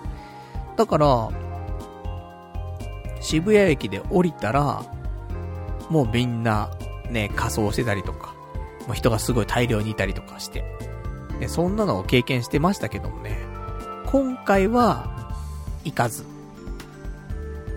なんか、テレビとかで見たかな？テレビで、あのー選挙の、その速報みたいなさ、なんかみんなやってたじゃない ?20、20時からね。で、その時に、ちょっと映像が出てて、渋谷のね、スクランブル交差点の映像出てて、めちゃめちゃ人いたね。いや、一応、ね、コロナ、緊急事態宣言は開けたけどさ。で、まあ俺もね、飲み行ったりとかたまにするけどさ。でも、あそこまで、だから、ね、飯屋とか居酒屋だってさ、そういう対策をとってさ、やってるわけじゃん。で、飲み行くときだってね、そんな人数多くなく、とかさ、そういうのが一応今、ある程度ね、方、方針があってさ、やってたりするわけだと思うんだけど、あの人数が密になってんのはちょっと、やばいんじゃないのっていうぐらい密だったもんね。例年のハ、ハロウィンとあんま変わんないんじゃないかっていうぐらい、人がいっぱいいたからね。でも、今ね、コロナだって、毎日20人ぐらいじゃん、東京とか。20に行かないぐらいだったりとかね。まあ、そういうニュースも見ちゃうと、で、みんなワクチンも2回打ったしとかね。そういうのあると、まあ、こうなっちゃうのかなって思うけど、まあ、これが、ね、数日後とか、感染者の数がね、変わったりとか、そういうのもし出てきたらね、ちょっとどうなるんだろうとか、ありますけどもね。でもまあまあ、溜まってたんだよみんなね、いろいろとね。だからここで発散、しようって、なったのかもしれませんけどもね。まあそういう、ちょっとね、コロナ怖いななんて思ってる人から見、見たらね、異常な光景だよね。ほ、本気かよっていうね、ところだよね。まあ俺は別にそこまでね、コロナに対して、そんなになんか、過剰反応してるタイプではないからさ、人多いなーつってね。でもさすがにちょっと、集まりすぎじゃないか、とはちょっと思うけどね。でも俺ぐらいあんまそういうのに興味ない人間でも、いやいや、ちょっと集まりすぎじゃないって思うってことは、気にしてる人だったらめちゃくちゃ思うよね、多分ね。やばいやばいやばいやばいっつってね。なると思うけどもね。そのぐらいには賑わってた気がしますよ。今回のハロウィンもね、渋谷は。まあ、来年はね、うん、ちょっと、見物しにね、行けたらいいね。うん、ちょっとコロナとかも落ち着いてるといいなと思うけど。まあ、だ、おじさんがね、そんな参加するようなイベントでもないからね。そんな、ハロウィンはね。だから、まあまあ仕事帰りとかにね、もし、その、渋谷使うとか、そういうのがあったらね、ちょっと渋谷の街を、それで歩きながらね、うん、ちょっと、参加するってわけじゃないけども、街を歩くことでね、ちょっと体感しながらね、家帰るっていうのもね、ちょっと時間かかっちゃうけどもね。そう、時間かかんだよね、家帰るまでがね。いつも、センター街抜けるので別に時間かかるわけないけどさ。ハロウィンの日はね、センター街抜けんのでね、1時間くらいかかっちゃったりするからね、下手したらね。30分1時間かかっちゃうもんね。まあまあその辺は、でも、そういう1年に1回楽しみだなと思うのでね。うん、そういうのも体験していけたらなと思っております。じゃあ、あと、いただいてますお便り。ラジオネーム、えー、羊がいる水族館さん。パルさん、家系ラーメン自作したのか、すげえじゃん。自宅で振る舞えば、果実酒とかより友人に喜ばれると思うぞ。ちなみに家系ラーメンを自宅で作れる、作るみたいな遊びは結構みんなやっていて、家系ラーメン作り方とかでググれば割と出てくるよ。スープベースとかも Amazon や業務スーパーで割と安かったりする。夏場だと冷蔵環境ないと無理だけど、これから寒くなるし、まあワンシーズンくらいなら保管、保存できるんじゃないかっていうね、お答えいただきました。ありがとうございます。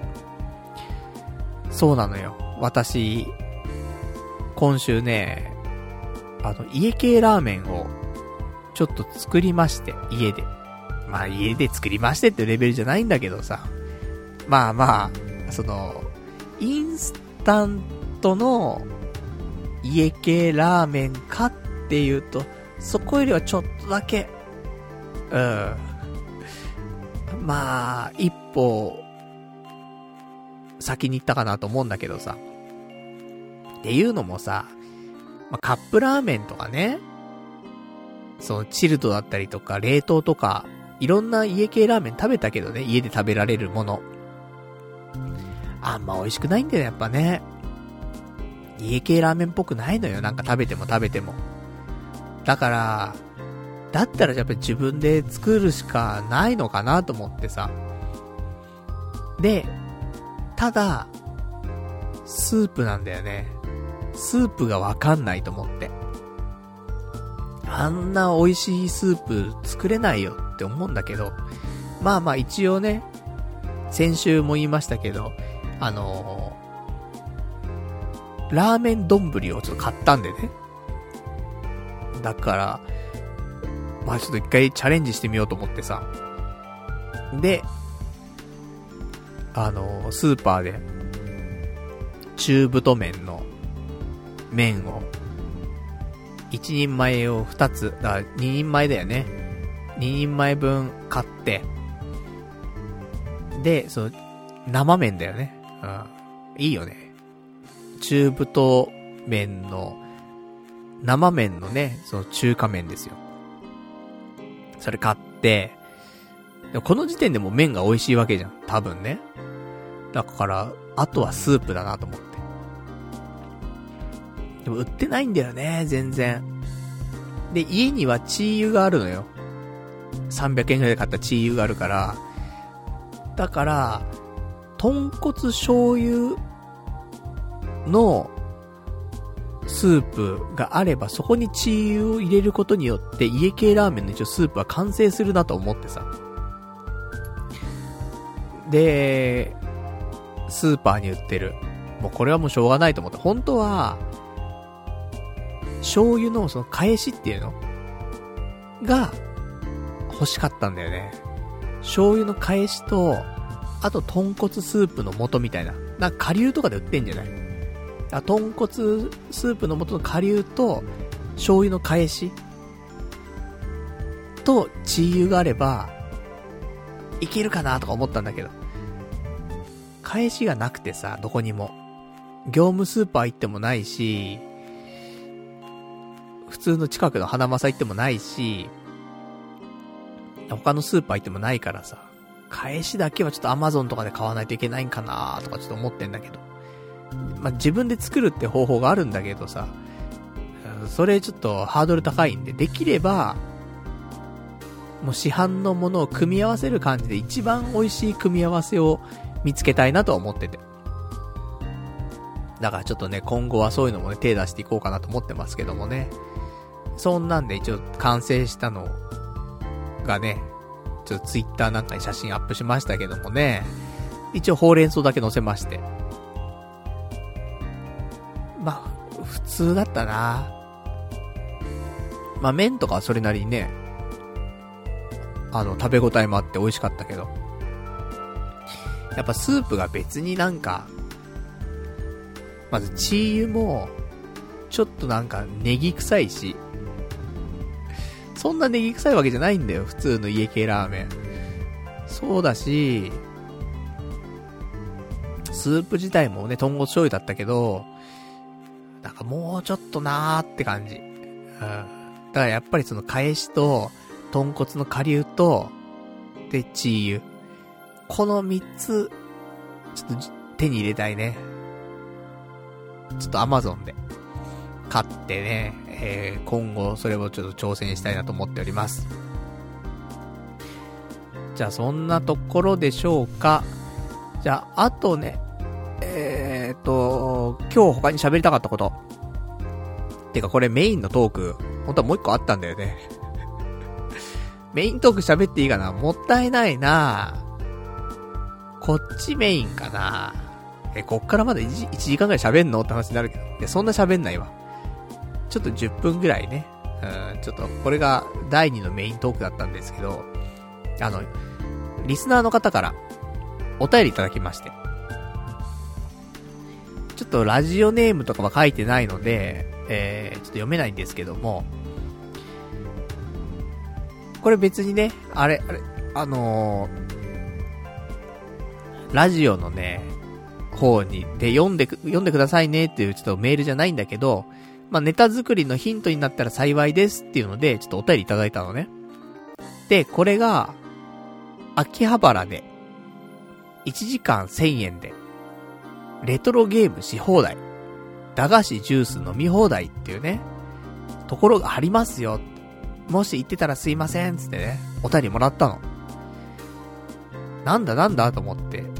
で、調べたところですね、えー、秋葉原にある、スーパーポテトっていう、ゲームショップなのかな？があるんだけど、そこに、なんとゲームと駄菓子とジュースが1000円で利用し放題という、そんななんか素敵なプレイスがあると。いうことをね、教えていただいたので、ちょっと行ってみようかなと思ってさ。で、ちょっと今日行ってきました。ね。うーん、そうそう。行ってきたんだよ。すごかった。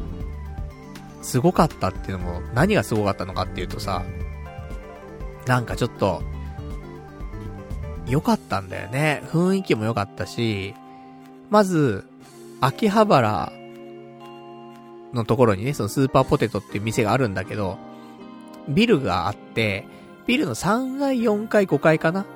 がスーパーポテトの店だったのね。で、3階、4階は、えー、そういうゲームとか売ってたりするんだけど。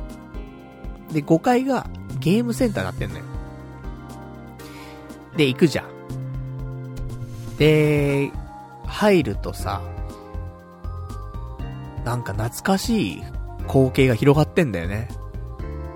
駄菓子があったりとか、そのアーケードゲームがね、置いたんだけど、アーケードゲームも最近の筐体じゃないの、やっぱり。本当に昔の、1990年ぐらいの、90年から2000年ぐらいかな、の筐体がいっぱい置いてあるわけ。ま、懐かしい感じすんなーと思って。でね、事前にちょっと調べてたからさ。じゃあ、せっかくだから1時間1000円で、で、ゲームと駄菓子、ね、食べ放題みたいな。そのプランでちょっとやってみようと思って。で、カウンター行ってさ、店員さんに、あの、1時間、お願いしたいんですけど、つって。あ、わかりました。で、もほぼは、貸し切りよ。人いなかった。最初行った時。だからさ、俺、貸し切りかと思って。貸し切りで、1時間遊び放題かと思ってさ。で、で、ここって来たことありますかって利用したことありますかって言われて。いや、ないです。つって。じゃあちょっと、あの、ご説明しますね。つって。で、言われたのが、じゃあまず、こちらのボタンを渡します。つって。え、ボタン、ボタン渡されんのと思って。何かなと思ったら、ゲームの筐体があるんだけどね。筐体に、ちょうど2本のコードが出てんのよ。で、このコードの先端がなんか刺さるようになってんのね。で、そのもらったボタンっていうのが、またそこにも2個刺すところがあって、その、筐体から出てるゲー、ゲームのね、筐体から出てる線と、ボタンの先端みたいなところが刺さるのよ、その、あのー、合体すんのよ、そこで、ね。繋がるわけよ。で、それ繋いだ状態でボタンを押すと、クレジットが1入るんだって。で、これでゲームはし放題です。だから、好きなゲームの筐体の、そのケーブルに、そのボタンを繋いで、でもそれで何回でもやり放題と。いう感じになりますんでと。まずこのボタンをお渡ししますと。ね、魔法のボタン。もらいまして。で、あとは、えー、駄菓子。駄菓子のコーナーが2つあるんだけど、1つが、本当この食べ放題の駄菓子のコーナーっていうのと、あとは普通に売ってる駄菓子のコーナー。お金払って食べられるね、駄菓子も売ってます。なんだけど、まあ、今回ね、せっかく1000円払ってるからさ、食べ放題の駄菓子。ね。まあ、これがいいなと思って。で、それは、あのー、なんか黄色いシールが貼ってあるから、まあ、これ貼ってあるやつはもう食べ放題ですよって言われて、わかりました。で、あとは、えー、瓶のジュース。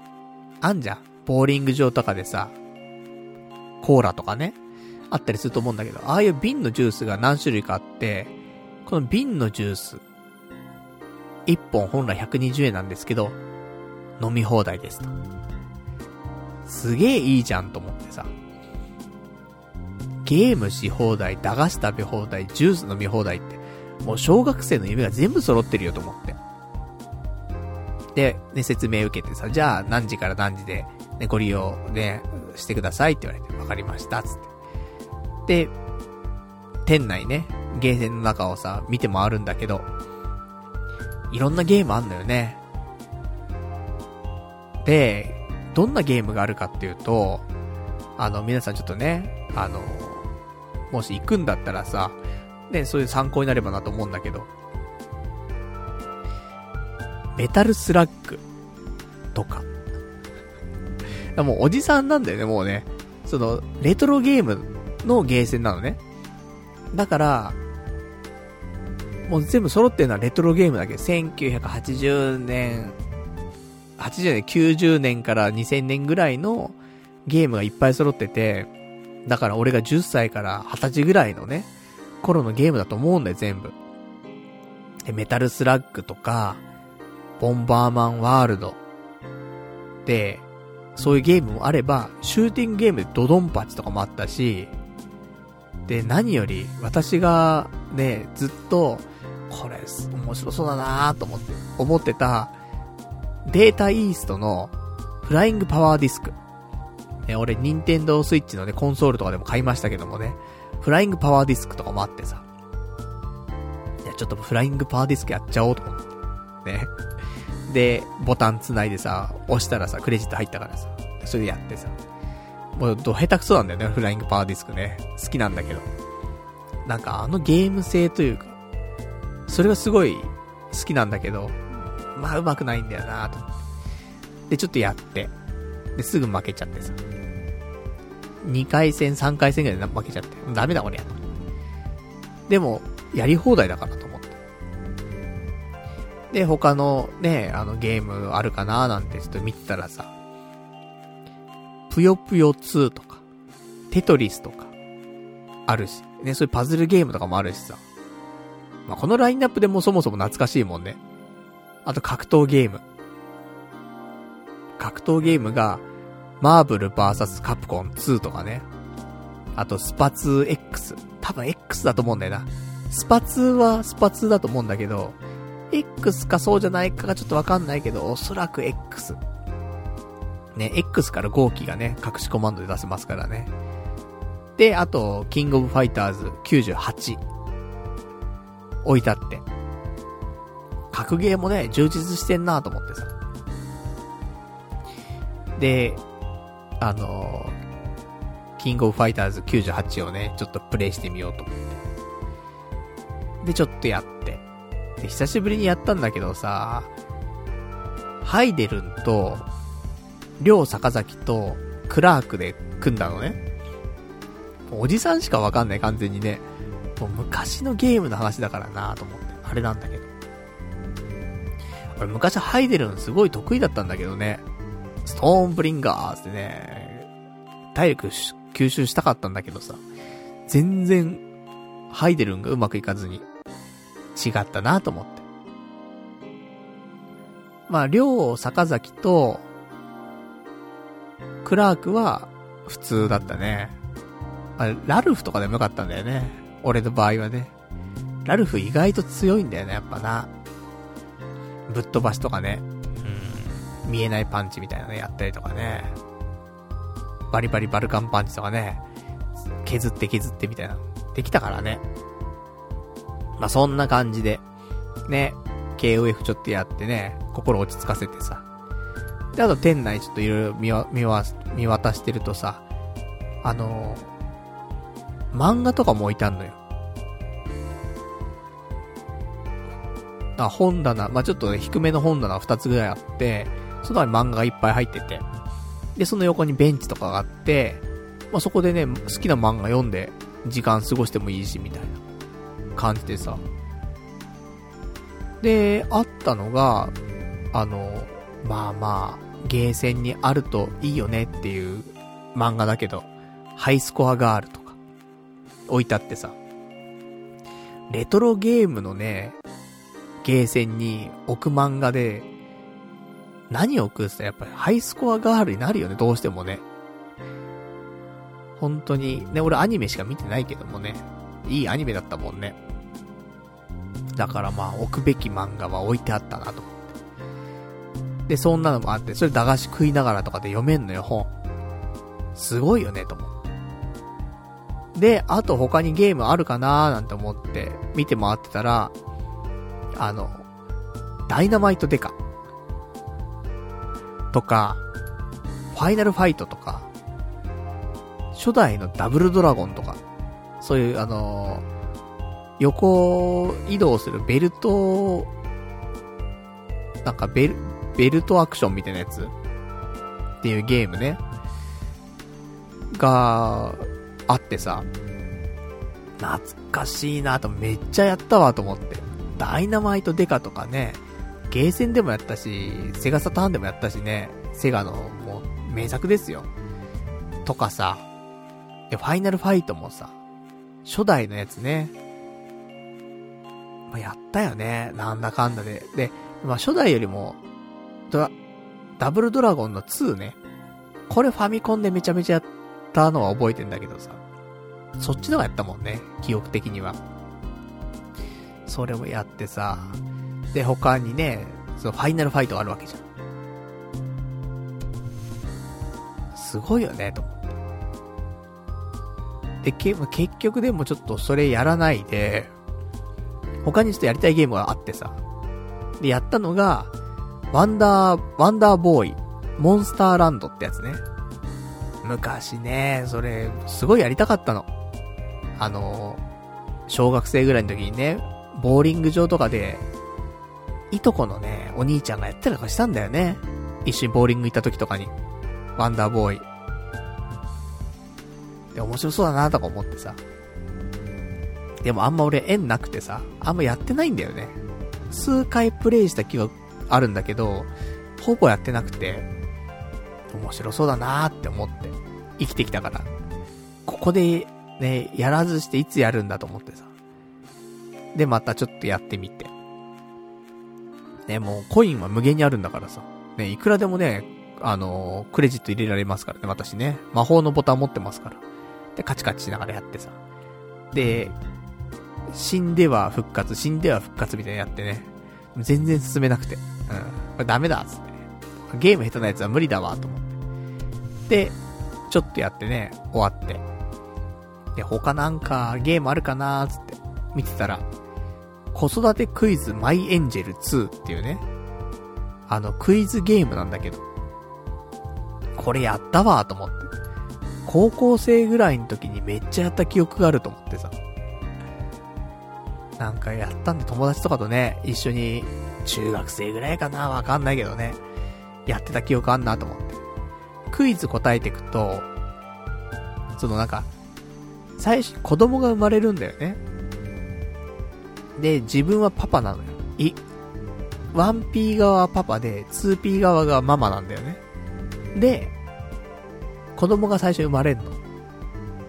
で、クイズ答えていくと、養育費みたいなのどんどん稼げて、で、解いていくクイズとかの内容だったりとかによって、子供がどんどん成長していくのよ。で、クリアしていくと、まあ、なんか、年齢をね、1歳ずつとかね、どんどんどんどん年取ってって、で、なんか、真面目な子に育ってったりとか、オタクな子に育ってったりとか、いろいろあるんだけどさ。やったやったと思って。で、ね、ちょっと、子育てクイズマイエンジェル2、やろうと思って。で、やったんだけどさ、クイズの内容が古い。本当に。まあ最近のね、クイズゲームやってないからわかんないけど、でも、なんか、ジェネレーション感じるよね、すごくね。これは、まあ、始めた瞬間とかにさ、もうさ、まあ歴史とかはね、もちろん出てきてもおかしくないと思うけど、なんか近、近代史みたいな感じでさ、その、3C とは何だろうみたいなね。何と何と何って。3C の、じゃ残りの一つは何でしょうみたいな。カラーテレビみたいな。そんな古いかと思って。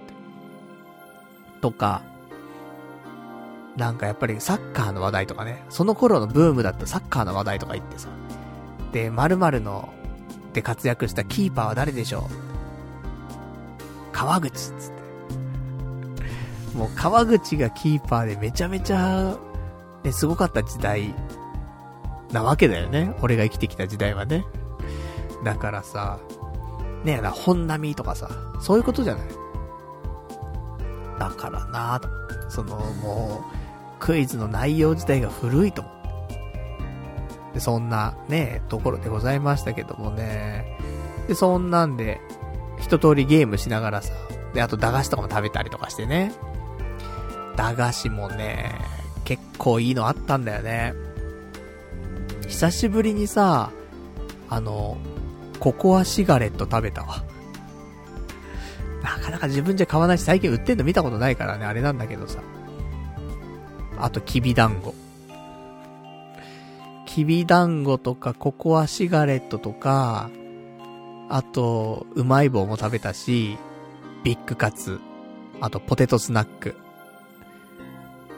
で、最後にね、ちょっと今他にもちょこちょ食ったんだけどさ、結構食ったなと思って。で、最後はこれで締めたいなと思って。っていうのが、スーパービッグチョコ。あの、長いチョコのバーでさ、50円のやつがあるんだけど、これがボリュームあっていいんだよね、すごくね。あのー、うまく食べれば30分1時間持つんだよね。子供だったら。だから、その、駄菓子屋さん行ってね、その、酒屋、酒屋と駄菓子屋が合体してるようなところにさ、店先にさ、あの、ゲームとか置いてあったりとかして。で、そこ行ってさ、ビッグチョコた、買うんだよね。ビッグチョコとヤングドーナツかなとか買って。あと、チューペットみたいなの、でかい変なコーラみたいなあるじゃない？なんか。液体の。コーラだかなんだかわかんない水分のやつ。とかを買って100円ぐらいでさ、済ませてさ。で、あとゲームしてんだよね。お菓子食べながら。とか、そんなの思い出すからさ。このビッ、えー、スーパービッグチョコ。これ食べながら、あとジュース飲もうと思って。で、結構いろんなジュースあんのよ、瓶のジュース。そうだチューペットみたいな、あの、ジュースに関しては、有料なのよ。その無料の中には入ってなくて、有料なんだけど、なのに、瓶のジュースはね、無料なんだよね。120円のやつ。コーラもあれば、ジンジャーエール、あとね、ハイシーっていうさ、オレンジジュースなんだけど、これも売っててさ、ハイシーとか俺ほんとちっちゃい頃しか飲んでねえぞっていうね、ところだったけど、それ久しぶりに飲んでみようと思って。ハイシーとね、スーパービッグチョコって最高の組み合わせっつって。ジャンク。で、そんなんでさ。で、あっという間に1時間過ぎちゃって。パラダイスだなと。ゲームとかもさ、ほんとね、懐かしい、すごいやってきたゲームがいっぱいあるからさ。なんかね、懐かしいし、これ、友達と来たらさらに面白いんだろうなと思って。一人でも十分楽しかったけど、やっぱね、二人でさ、ダイナマイトデカやったりとかさ、それ駄菓子食いながらやったりとかしたら最強じゃん。で、友達がやってんのもさ、後ろで駄菓子食いながら見てたりとかさ、最強じゃん、そんなのさ。だからね、いいよね、その、ベルトアクションみたいなゲームがさ、ね、充実してるわけじゃん。ダイナマイトデカ、ファイナルファイト、ダブルドラゴン。友達とね、まあ、対戦ゲームしてもいいし、そういう協力プレイしてもいいし、で、駄菓子食いながらね、無限にコインはね、れ、連呼できるわけだからね。ちょっと面白いなと思って、1時間ぐらいだったら、だから例えば、で、これ秋葉の店なんだけどさ、秋葉原で、ちょっと飲んで、で、2軒目どうするみたいな。したら、いいよね。このスーパーポテトの厳選肉とかね。酔っ払ってる人ダメなのかな？もしかしたらね。でもまあ逆に、あのスーパーポテト行ってから飲みに行くとかね。そういうのもありだよね。全然楽しいと思うわ。とか、そんな感じ。で、まあ終始、人が少なかった。まあ半分ぐらいの時間は俺一人だったし、まあ早く、早めに行ったのもあるけどね。それもあるけど、仕事終わってね、速攻秋葉行って、で行ったから、そんな遅くならずにね、入れたんだけど。でも、帰り際ぐらいにね、カップルがちょっと来たりとか、してたりとか、あとなんか一人二人入ってきたかなみたいな感じだったけど、なんかあんまり被った感じしなかったね、あんまね。ほぼ貸し切り状態で楽しめたんで。だから、土日とかはね、混んでるかもしんないけどね、平日だったらね、人少ないかもしんないんでね、結構楽しめる。スキーにね、やり放題なんだね、ほんとね。ゲームやり放題、ほんと、駄菓子も食べ放題。駄菓子の前で悩んでたもんね。うん、ずっと。どれ食べよっかなーつってね。それ楽しかったね、ちょっとね。普通にブラックサンダーとかも置いてあるしね、今時のね。なんか良かったですよ。他にも、あのー、変なグ、グミみたいなんでグミじゃないけどさ。なんだろう。なんか電卓みたいな形してるさ。電卓のボタンみたいなやつが食べられるみたいなさ、そんなグミみたいなやつあったりするんじゃない？そういうのもね、置いてあったしね。なんだかわかんねえけども。青リンゴみたいなやつね。とかそういうのもね、あってね。ふ菓子とかもあったし。よかったなハイシーとかね。ハイシーじゃないわ。ジューシーか。ジューシーガムみたいなのがあったりとかね。なんかいろいろあったなまた食べに行きたいななんてね、ちょっと思いました。もう、結構、ありだね。また行きたいななんていうところってなかなかないけど、ここなんか、今度友達と行きたいなっていうね。どこ行くって、スーパーポテト行くって言うぐらい、ちょっと良かった気がしました。そんな感じでございます。じゃあ、あとは、そうだね。一旦今日はこんな感じでしょうか。他ね、お話なんですけども、なんかあったかな。まあ、特にね、まあ、ちょ、ちょこちょこあるけども、まあまあいいでしょ。ね、まあお時間もほどどきましたんでね、今日この辺で終わりにしたいと思います。ねえ。まあそんなところでね、うん、まあよかったらちょっと、スーパーポテト、ね、ちょっとおすすめでしたんでね。リスナーの方にね、こうやって、ちょっと、ご紹介いただいた、ね、ネタでね、うん、なんか、面白かったなってね、ところだったんでね、皆さんも、もし秋葉原行ってね、秋葉原何する？みたいな。意外とすることないんだよね、秋葉原ってね。そんな時、スーパーポテトが待ってますからね。行ってみると楽しいんじゃないかなと思います。じゃあ、えー、まあそんなところなんですけどね。えー、来週。来週は11月の8日の月曜日。またね、22時からやっていきたいと思いますんで、よかったらね、えー、聞いてやっていただけたらと思います。では、では、そうだね。で、来週ですけども何があるかというと、おそらく、うん、まあ、どっかちょっと行く予定は一個あるので、まあ、そこ行くのと、あとはもう本当に、ナレーションの練習だね。ああそれに尽きると思うわ。本当に、下手だからね、ど下手だから、恥ずかしいもんね、やっぱね。みんなができてることができてないって本当恥ずかしいからさ。ナレーションはね、じゃあナレーションとか、そのアナウンスの方に関してはね、そんなに悪くなかったんだよ。その上手くはないけども、その悪い部類ではなかったから別に。で、ちょっと褒められるってわけでもないけどさ。だったけど、今回に関してはやばすぎるもんね。感情入れる系ね。こっから10回分地獄かなと思うけども。まあそれをね、なんとか克服して、来週のね、うん、授業には間に合わせたいね。うん、なんとか。まあそんな感じでございます。ね。まあ来週もなんか面白いことをね、いろいろ探したいと思いますんでね。なんか、あのー、こんなの面白いよとかね、こんなのあるの知ってるとかね。もしあればお便りなんかいただけたらね、あの、今回みたいにちょっと潜入してね、楽しんでいきたいなと思いますからね、その辺のお便りもお待ちしております。では、ね、今日も長いお時間ご視聴いただきましてありがとうございました。